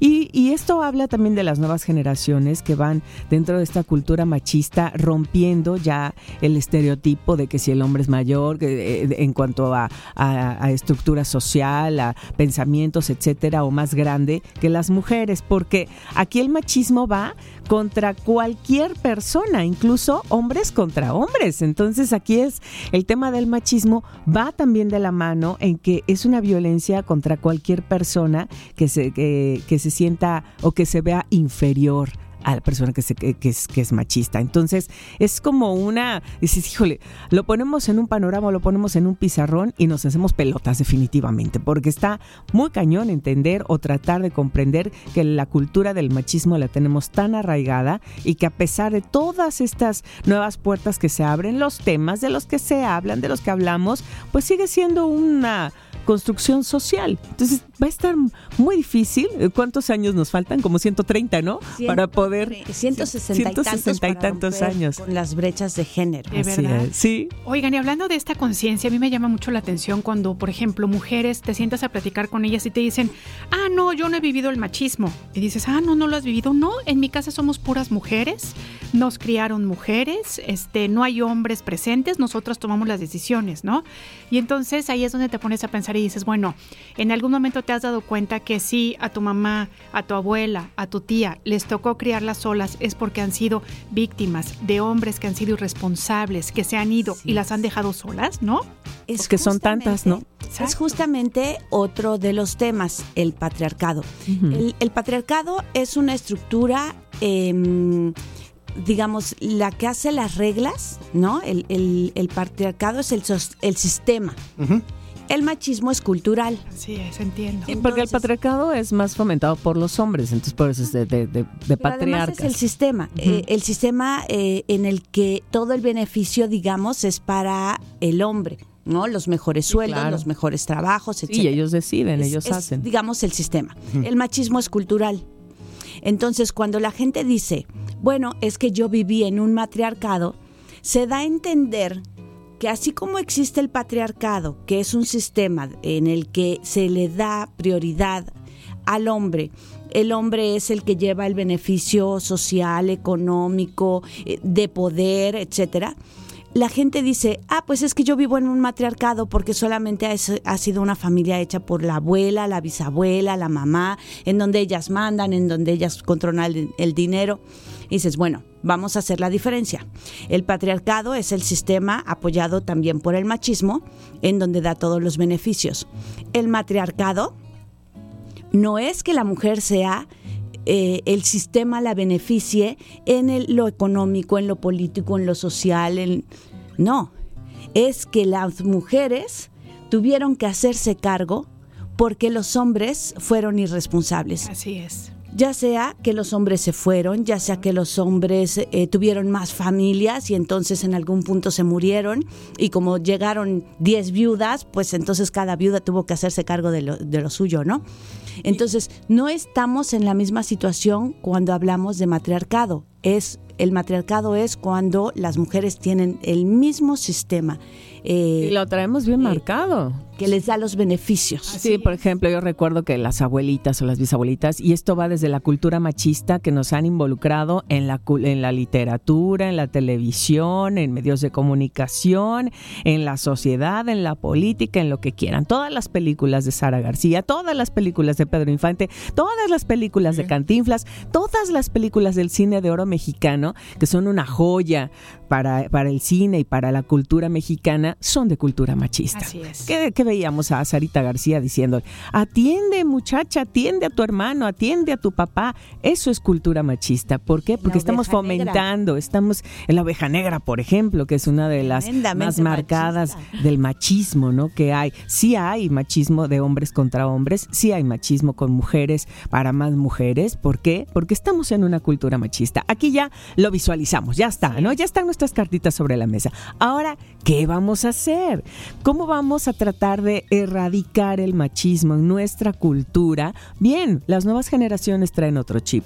Las nuevas generaciones ya están teniendo otro, otra cultura de pensamiento más igualitario, de paridad, de, de romper la brecha de género, de romper una brecha generacional ahora sí, ¿no? Se justamente pueda hablando de eso, hablando de eso, justamente cuando nosotros decimos es que la mujer es la que tiene que atender, como en estas películas, Ajá. no estamos diciendo que atender a los seres queridos sea malo, en lo más mínimo, porque No, entonces no, no. mucha gente escucha y dice, ay, entonces qué, es malo tener una muestra de cariño, es malo. No, o sea, de lo que estamos hablando es que hagamos las cosas de manera pareja. Yo te atiendo a ti y tú me atiendes a mí. ¿Sabes Yo tengo esta responsabilidad, tú tienes la misma responsabilidad. ¿Sabes Eso cuál es la diferencia? Como de atender, pero también de compartir, o sea, de tener, eh, de- sí, estamos de responsabilidades de ambas partes, Iguales. porque estamos en Me un mismo núcleo. Algunas personas, ¿qué tiene de malo ser ama de casa y atender al marido?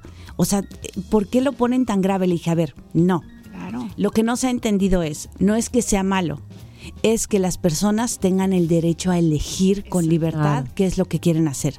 Si tú quieres ser ama de casa, mamá, atender, está perfecto. Claro. Si tu esposo a la vez quiere ser el que provee, el que no tiene mayor cuidado de los hijos, porque es quien se va a trabajar y él llega y le gusta que le quiten los zapatos, le soben los pies y le den de cenar, está padrísimo si las personas lo eligen. Que sea consensuado, porque no una cosa es que... Porque es lo Sí. que debe ser. No, no, o Que te obliguen. mi cucharota, porque a ver, el papá, a ver, y ojalá este se puedan entender mis palabras. Un papá que decide no estar presente y que nada más es proveedor, la verdad es que se está perdiendo de muchísimo Ah, del obvio, amor claro. y del y de, y de la convivencia y de ver crecer a los hijos. y Totalmente. y Entonces, además eso es de una pena. y eso co- eso forma también parte de cultura del machismo, el del que hombre tiene que proveer, porque se vuelve una carga para los hombres también, el hecho de, de volverse los príncipes azules, de que tienen que proveer, de que tienen que estar, eh, de que no pueden llorar, de que tienen la última amigos, palabra. no Vas a ver cuando llegue tu papá, es como la figura del malo, ¿no? Del ogro. del que te va a castigar, del castigador. Entonces, eso también para los hombres es terrible, porque es una carga dentro de la cultura machista que los ha, ha señalado durante siglos para, para, que, para que ejerzan su poder, ¿no? Y la estadística dice que hay mucho más suicidios de, De hombres hombres que de que de mujeres, mujeres. por la presión que Así tienen es, de la esta- presión social y de todo. en esta responsabilidad. Ay, oigan, pues un cafecito, ¿no? Para esta charla, yo diría. Ya que está, aquí está Carleta. ¿A qué Ay, gracias. hacemos? eh, eh, esta, esta es una invitación a que la reflexión sea, vamos a investigar cómo es el machismo, qué es el machismo, cuáles son las conductas y vamos a tratar de irlas eliminando, no replicarlas y en el caso de que nos toque ser personas formadoras de infancias, educar con otra perspectiva de mayor igualdad. Sí, tan padre que es disfrutar y todo en pareja y con quien las personas con quienes quieras estar, que hay que hacerlo de manera armoniosa, así que pues ahí está. Armoniosa, respetuosa, pareja, ¿por qué no? Consensuada. Claro puede y consensuada. Y consensuada. Libre. Muy bien, Y libre. me, y me paro de pie. Y me paro libremente. Libremente, porque así lo quiero. me encanta. Oigan, pues muchas gracias. Ya miércoles 12 del día, Sororidades estará haciendo esta participación.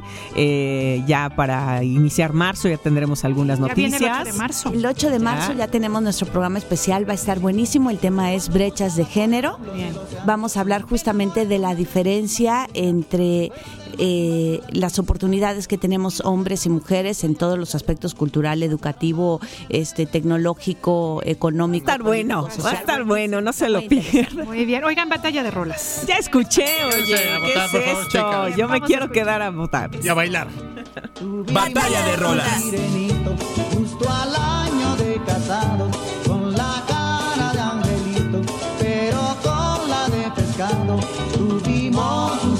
Bueno, chicas, amigos, tercer round de esta batalla de rolas. Y bueno, pues mi propuesta, Alita, Carlita, es precisamente esta canción de Rigo Tobar, El Sirenito, que forma parte de su álbum Bailando Mi Ritmo. Y bueno, un poquito de información. eh, les comento que fue un artista mexicano conocido por su estilo único que combinaba elementos de cumbia, balada y otros géneros tropicales. Su música a menudo exploraba temas de amor y de desamor, pero también tenía el espacio para la narrativa humorística y crítica social, como se refleja precisamente en esta canción del Sirenito. Esta canción es un ejemplo de cómo la música puede ser un vínculo, un vehículo para contar historias que, aunque ficticias, capturan la imaginación del público y ofrecen un escape lúdico de la realidad, comadre. Bien. Ahí está la información, chicos. 2288 42 35 07 para que se pongan a votar. Con la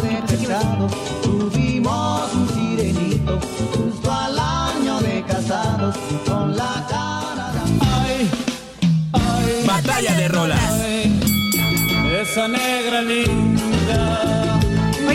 Dato curioso de Caifanes es que creerán ustedes que había mucha gente que no conocía a este grupo y que, bueno, pues los- empezaron a tenerlos en el radar por esta canción de la Negra Tomasa. ¿Y qué creen? Pues mucha gente creyó que Caifanes era una agrupación de cumbia. sí, así tal cual.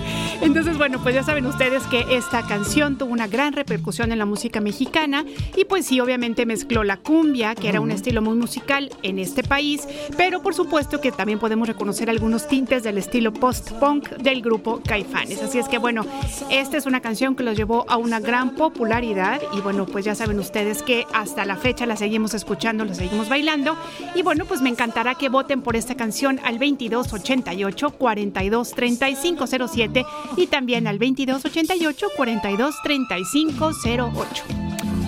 Chicas,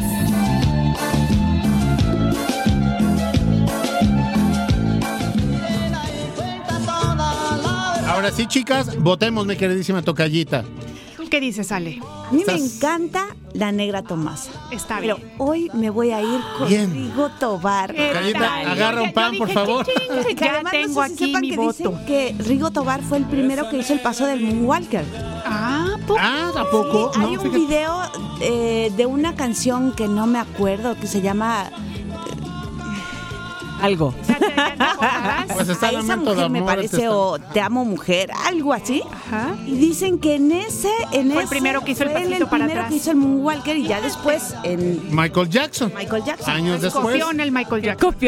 Y esta rolita la hizo que Alex Intec también, ¿no? Ah, también, sí, sí, sí, la sacó. También está claro. muy sabrosa. Muy bien, Entonces, bueno, me quedo con Rigo. Está bien, te Venga. sigo queriendo, no te es preocupes. Ah, Eso, Rigo es amor. Oigan, yo me quedo con mis queridísimos caifanes Eso. Porque yo rocker mil, dos mil millones, porque hace años vinieron aquí a Jalapa y tuve la oportunidad de entrevistar a Saúl Hernández y es un tipazo. La verdad es que la banda es a todo dar y, y siguen siendo de estos generadores de cultura musical. Así que bien, muy bien. Muy bien, pues les Ya esa de mucho. despedida, que también estuvo buenísima, la despedida de Caifanes, y dices, pues en realidad no, nunca se despidieron. Nunca se Ah, despidieron. siguen y siguen. Van a estar en Orizaba, por cierto, en abril. Sí, sí, Y en sí. Cumbre Tajín también los vimos, ¿se acuerdan? Ajá, también sí. Y son tipazos, ¿eh? Oigan, chicas, Bien. Víctor de la Cruz nos manda un mensajito. Dice: Voto por Rigo, saludos, Rigo es amor. Y también Rigo Tobar, que así está este muy famoso signo, saludo, ¿no? De, Sí, de, de amor y paz. Exactamente, de amor y amor y paz. Oigan, Mechita nos dice, no hagan eso, son tan buenas que resulta muy difícil votar. Voto por el sirenito con la culpa de traicionar Mechitas. a mi amada negra Tomasa. Ándale, ahí Es están que, algunos de los Oye, votos. traicionó a la negra Tomasa y también a su hija. Oye, ¡Qué que barbaridad! además cuando salió Caifanes que traía estos eh, look así todo punk eh, con Robert Smith de, de Cure claro. y también eh, Caifanes era como un marcado, ¿no? También el tema del, del look era muy igual, que se habían copiado. cierto Fíjate, es. Muy qué guapo el datos. Robert Smith. Y también, En ¿no? Hace En, aquellas en el rock. Muy bien. Oigan, bueno, pues les agradecemos mucho, chicas, que hayan estado Muchas con nosotros. gracias, Gracias, gracias, por dejarnos votar en esta mañana. Muy bien. Y nosotros continuamos. Esto es más por la mañana. Sí que lo es. Línea telefónica en cabina 2288 423508 y 2288 423507 2288 423508 y 2288 423507 Teléfonos de más por la mañana. sin privilegios con Bruno Rubio. Sin privilegios. Más por la mañana. Sin privilegios con Bruno Rubio.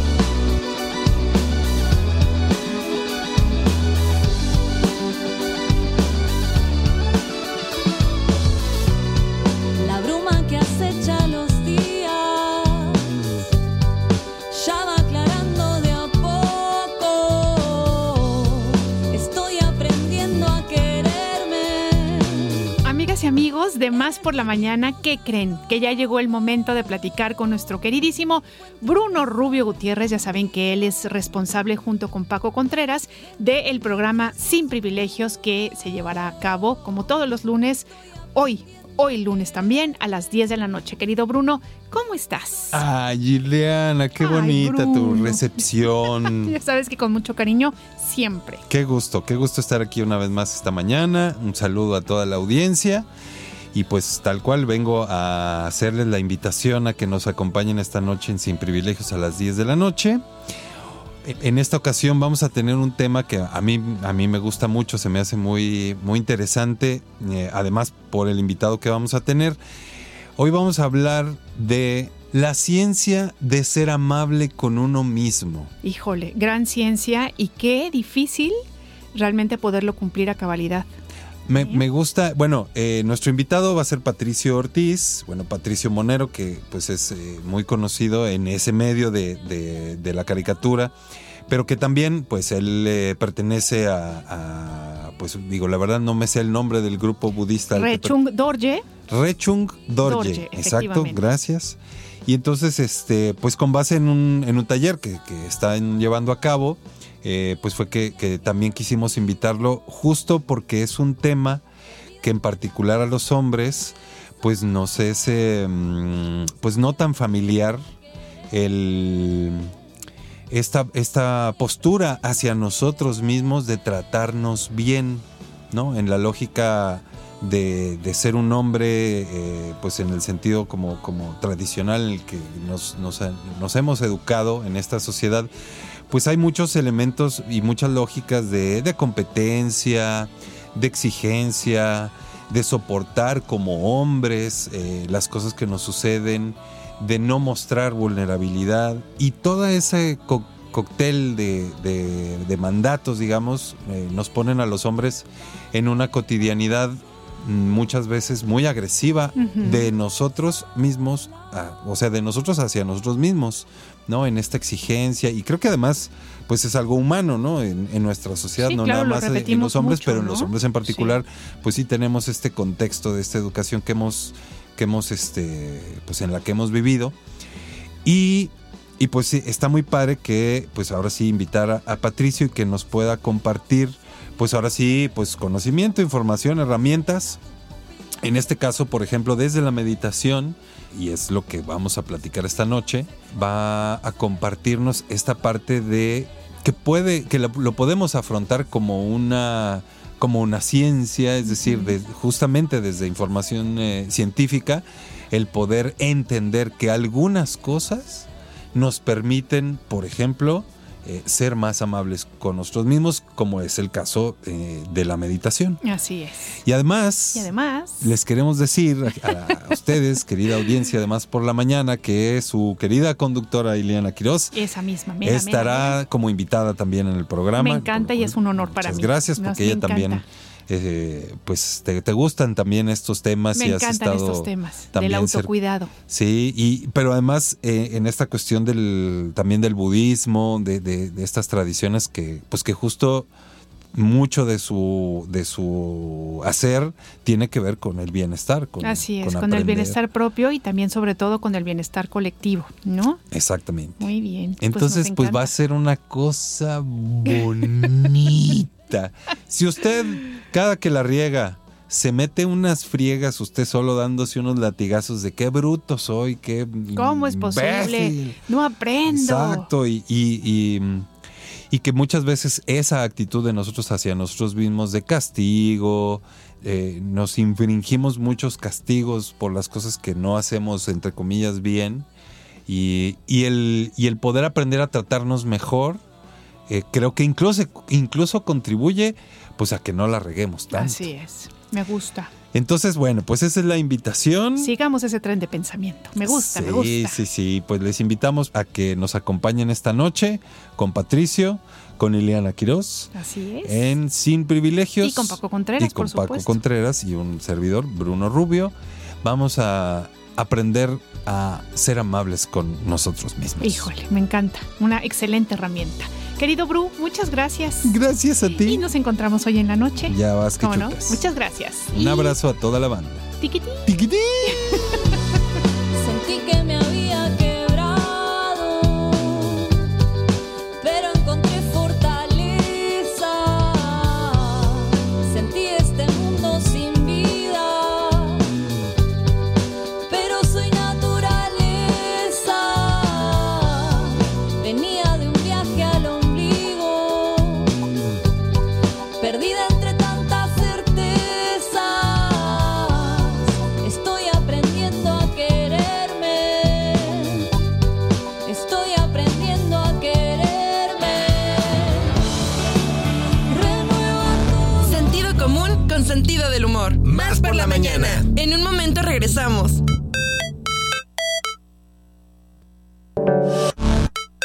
sientes más al tiro, con más energía, más claridad? Mm, más por la mañana. Estamos de vuelta.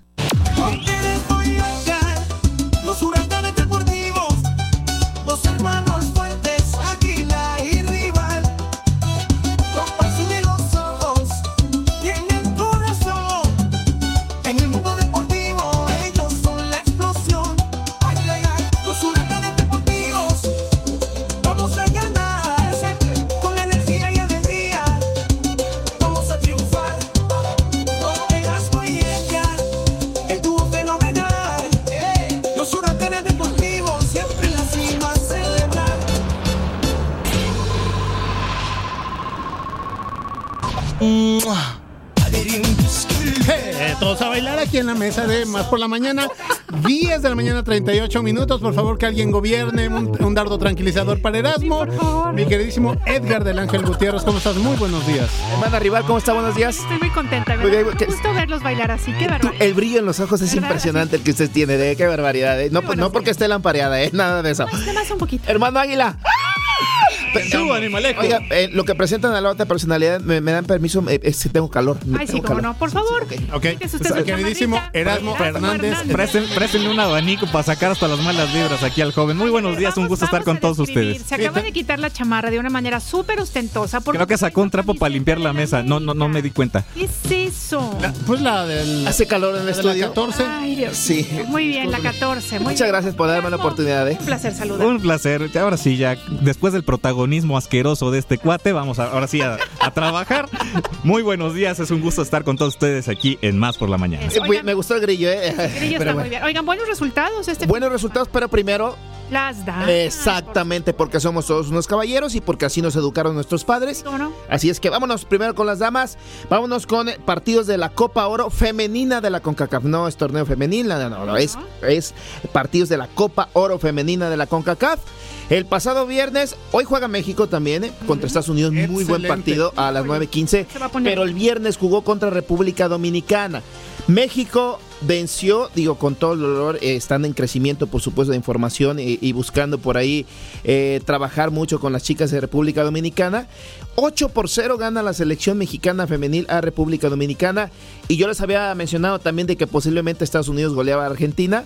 Y sí, golearon a Argentina con una, un elemento menos. Eh, tuvo, sufrió una expulsión ahí una jugadora del equipo argentino. 4 por 0 fue el marcador. Para el sábado, Puerto Rico venció 2 por 1 a Panamá. Colombia pierde 1 por 0 eh, con Brasil, duelo sudamericano. 1 por 0 ganan las brasileñas. Y Canadá, que también está creciendo mucho el fútbol eh, femenil. 4 por 0 vence al equipo de Paraguay. Ya para cerrar la jornada número 2, Costa Rica. Las chicas vencieron 2 por 0 al Salvador. Y partidos para el día de hoy. Por favor, diría el señor Alejandro Enríquez, no haga compras de... De pánico. Pánico. Exactamente. De pánico, mejor Bueno. saliendo de la chamba. Argentina contra República Dominicana, posiblemente aquí que cali- califica el mejor tercero. No sé si esté por ahí la posibilidad. Yo creo que sí. Sí califican 1-2 y el de mejor tercero. Argentina contra República Dominicana hoy a las 18 horas, ¿Cuál es su 6 de la tarde. Primero las damas. Argentina. Argentina. No sé.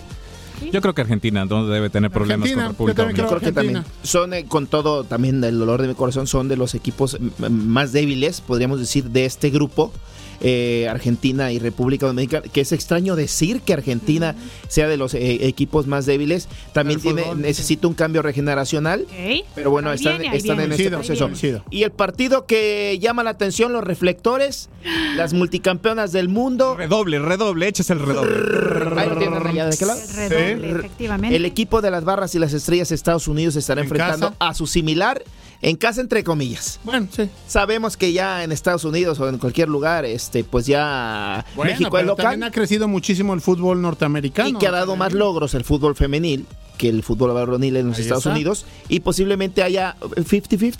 ¿Puede ser? Sí, Sí, me gusta. 50-50 México Oh, contra oh Estados God. Unidos Oh hoy en punto de las chicken. 21 horas con 15 minutos. Iliana, ¿con quién te quedas? No, pues obviamente México. México. Desde luego. Este, México, México, México. México cae con las chicas, con todo. Con todo, yo me quedo también Con las chicas hasta la muerte. Con las chicas hasta la muerte. Muy Sí, bueno el partido. bueno. México le metió 8 a República Dominicana, Estados Unidos le metió 6, pudieron haber sido más goles, pero yo me quedo con eh, un empatito en este partido. Híjole, ¿a qué hora es? Ahora sí es cuando tiene que sacar la bandera, el- la matraca y la. No, siendo objetivos y No, no sea objetivo, Viendo el accionar de cada la equipo. matraca ahorita me se encantaría puede. que ganara México, pero siendo realista, Mire, mire, mire. es una potencia mire, Estados mire, Unidos, mire, ¿eh? mire, mire. El día que usted sea realmente objetivo va a ser el día que yo le escuche decir que la América empata o pierde. Y eso nunca ha pasado. Yo dije que posiblemente perdía la América este fin de semana. ¿Y yo dónde estaba? Ah, pues no, no estabas El escuchando. viernes, ¿no? Sí, sí. El que no estaba era yo, pero Sí, yo lo mencioné. Igual le- la dejé en mi representación. Sí, porque nos abandonó. Discúlpeme. No, nos abandonó por un desayuno. Ah, bueno, pero llegó a fútbol en red. Usted no me, usted no me lo invitó. Perdón. Guarda su billetera. Cierra la cartera, Este, ¿no? Me quedo con eh, un empatito en este, en este partido. Pero así nos vamos con los varones, señor. Vámonos con los varones. Nada porque- 8, que es de limón, sabe a Sí, chocolate. sí, porque además. Es de bueno, fresa. chavo, MX.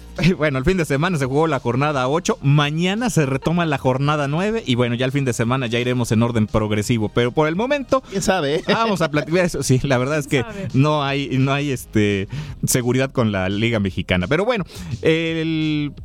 Se jugó el partido entre Pachuca y Querétaro el viernes. Los gallos. Pueblo Querétaro, Puebla Querétaro. Puebla Querétaro, perdón. Puebla Querétaro. El gallo cantó dos veces.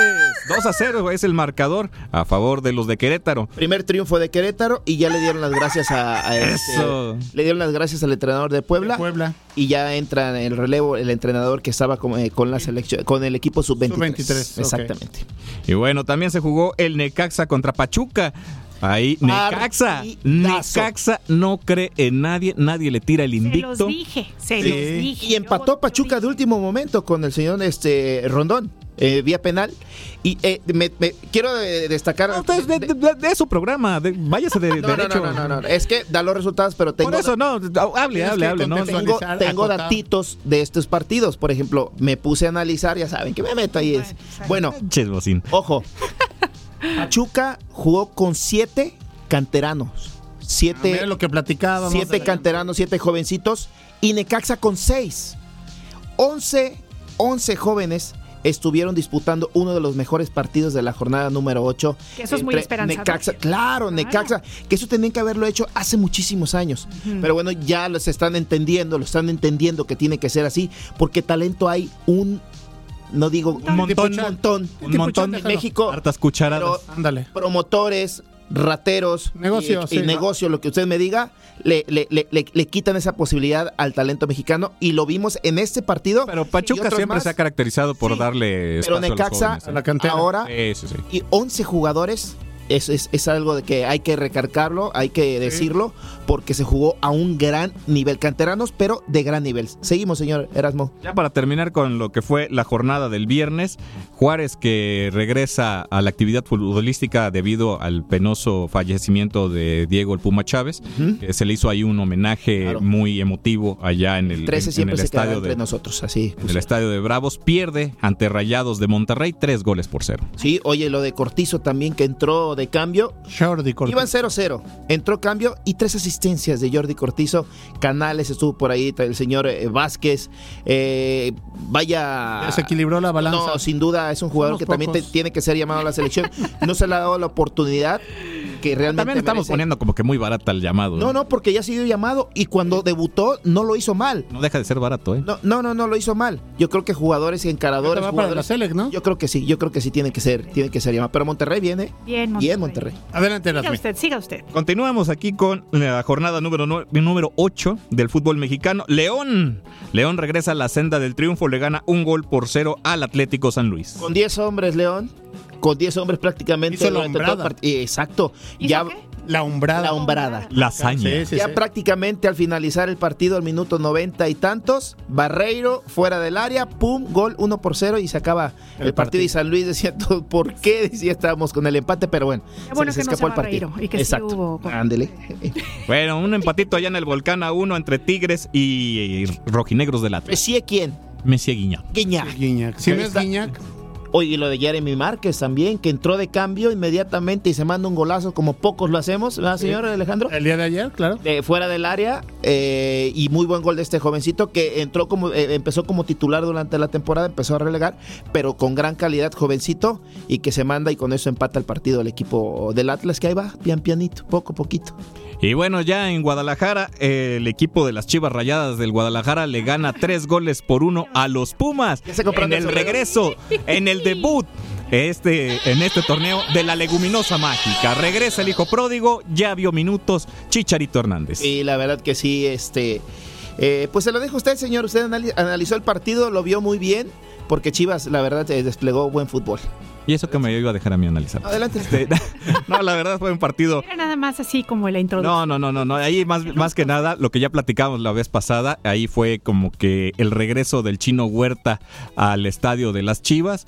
Y bueno, pues si él estaba rehecho en CU, ahí en lo, lo- ahí en el estadio de las Chivas quedó deshecho después Sí. de por ahí un recorte de- del señor este. Piojo Alvarado. Ah, y, Piojo, el Piojo. y Mozo lo traía, Oye, bueno, el pues Piojo corre- qué bien está jugando, ¿eh? Sí, sí, sí. Las mejores Y- versiones que le conocemos. Y Alan Mozo lo traía también como correteando gallinas, ¿no? Entonces, Viene de lesión el chino Huerta. eh, es- no, no, ya lo viene ajustado. No, no, no, no arrancó como titular. eh, viene de una lesión eh, de- durante varias semanas y está encontrando el ritmo que le conocimos antes de la lesión. Pero sin duda, Ah, Guadalajara se vio bien y fue contundente, lo que le ha faltado en muchos partidos. En esta ocasión supo aprovechar muy bien las oportunidades. correcto. Y bueno, por lo que fue el lado derecho, lo- tan solo por... ¿Para este, ti era penal el a favor de Pumas o como una jugada polémica, ¿no? Un, pues se pudo haber marcado como penal. Yo creo que sí, en algún momento sí pudo as- haber sido marcado como penal. que pega en la pierna y de ahí en la mano, ¿no? Sí, sí, o sea, por la- el caso de la, de la nueva regla, ¿no? Pero de eso, a que hubiera intención, bueno, pues tampoco fue algo Que descarado. todas las manos en el área. Intención no era. Intención eh, no, había le intención. rebota primero el balón al muslo y de ahí sube a la mano de Briseño y bueno, pues de, de haber pasado de ser héroe a ser, Orozco, el chiquete. a ser villano, ¿no? Pero bueno, afortunadamente para el pollo briseño no pasó a mayores, el Guadalajara se queda con el resultado. Y ahora llénese la boca porque No, no, no, empezamos ¿Cómo con el... calificas eh, los minutos que tuvo Javier Hernández?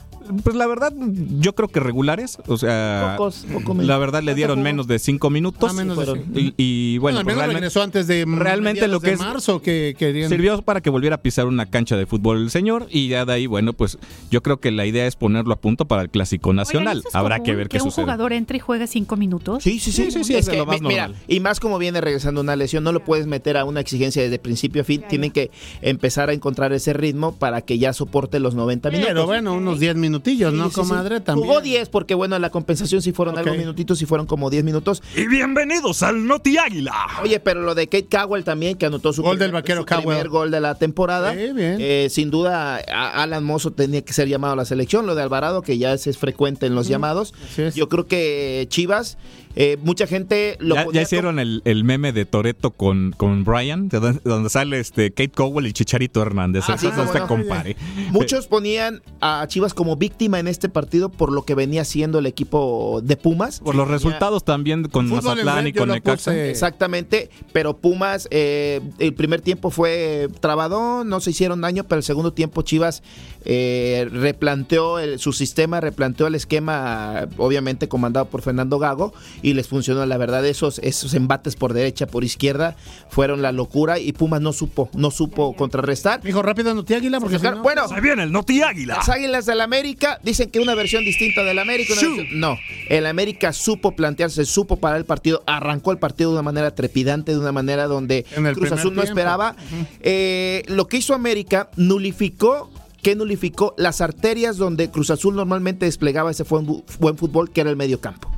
Huescas y, y Charlie Rodríguez trataron de, de- encontrar esa versión, pero Fidalgo, Jonathan Dos Santos supieron romper ese ritmo que traía Cruz Azul, no le prestaron el balón y como se lo, no se lo prestaban, obviamente atacando, atacando, cuatro goles anulados de las Águilas eh, a favor de las Águilas del América. Pero bien anulados. Bien anulados. Bien Al final, anulados. Un poco rigorista, si me también por la manita que la rodilla adelante, una mano entonces- adelante o una rodilla adelante no es sacar ventaja de la posición. pero- Pero, bueno, pues así están las reglas hoy en día.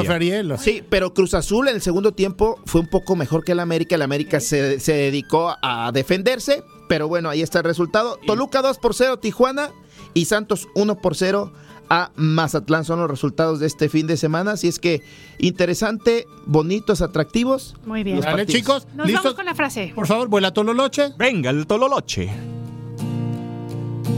¿Afinamos? Ay, Dios. Vámonos a armonizar. Fuerza, fuerza, armonizamos. Vamos en. ¡Shu! Mi, mi, mi, mi, mi. Mi, mi, mi, mi, mi. 3, 2, 1. Si puedes soñarlo, puedes hacerlo. Es una frase de alguien muy famoso. Ah, ok, ok. Si puedes soñarlo, puedes hacerlo. Recuerda que todo esto comenzó con un ratón. Órale. ¿Quién es? Muy profundo. Vamos, Pluto. Walt Disney. Muy bien. Ah, mira, Ahí está. Por ahí va, por ahí va. Así es que Yo pensaba que si puedes soñarlo, cenaste pesado. Exactamente. pero no, ¿verdad? ok. Si pasa por tu mente, pasa por tu. Oigan, nada más Sí, sí, sí. rapidísimo. Muchas gracias Elena Yolanda, muchas gracias por supuesto a Luis Cuentacuentos, gracias a Edmundo Romero Azamar, eh, muchas gracias a Arturo González Huerta, también por supuesto desde Ciudad Valle, San Luis Potosí. Ah, Ciudad Valles, Escuchan el. Higo Veracruz aquí trabajando. Saludos para el Higo, mi, mi escucho. tierra Ya pases santa. a pagar, mijo. Mi tierra santa. Saludo, un saludo. Huerta, muchas gracias. Saludos. Y bueno, pues a Humberto. todas aquellas personas, a Humberto, Cuenta, cuenta. a Ciro de Coatzacoalcos desde Tabasco. Bueno, pues gracias a todos por sus votos. Gana este, esta vez la, La Negra Tomasa. Y Negra nos esperamos el día de mañana. Claro que sí, un gustazo. Gracias a la producción. Y vámonos bailando. Despedimos, vámonos. Nosotros. Más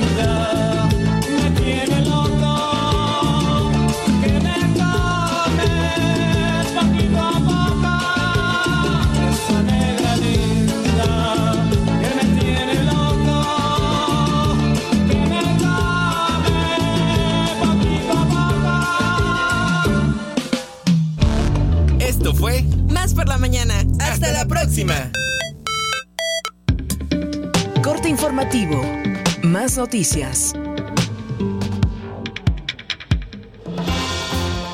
Buenos días, le doy la bienvenida al corte informativo de Más Noticias. El gobernador Cuitlagua García Jiménez inauguró en la antigua pavimentación de calles y funcionamiento de una planta de tratamiento de aguas. También la Secretaría de Desarrollo Económico y, el Fideicomiso del Fondo del Futuro entregó créditos a artesanos, empresarios y emprendedores recientemente reubicados, quienes recibirán nuevos espacios. Con su amplia diversidad natural y cultural, Veracruz se consolida como uno de los mejores estados del país para filmaciones nacionales e internacionales, destacó el secretario de Turismo Iván Martínez Olvera. Cada grabación de contenidos para Netflix y otras plataformas genera una importante rama económica, dijo, en este caso en los municipios de la Antigua, Veracruz, Boca del Río, Puente Nacional, Úrsulo, Galván y Perote. Las Secretarías de Seguridad Pública de la Defensa Nacional, de Marina, además de la Guardia Nacional, mantienen el orden en Acutzingo, declaró el secretario de Seguridad Pública, Cuauhtémoc Zúñiga Bonilla, cuando también dio a conocer, posterior a los hechos violentos registrados en ese municipio, reforzaron los patrullajes y actualmente hay más de 100 policías estatales quienes realizan tareas con elementos de las fuerzas federales. Vamos con el sur del estado.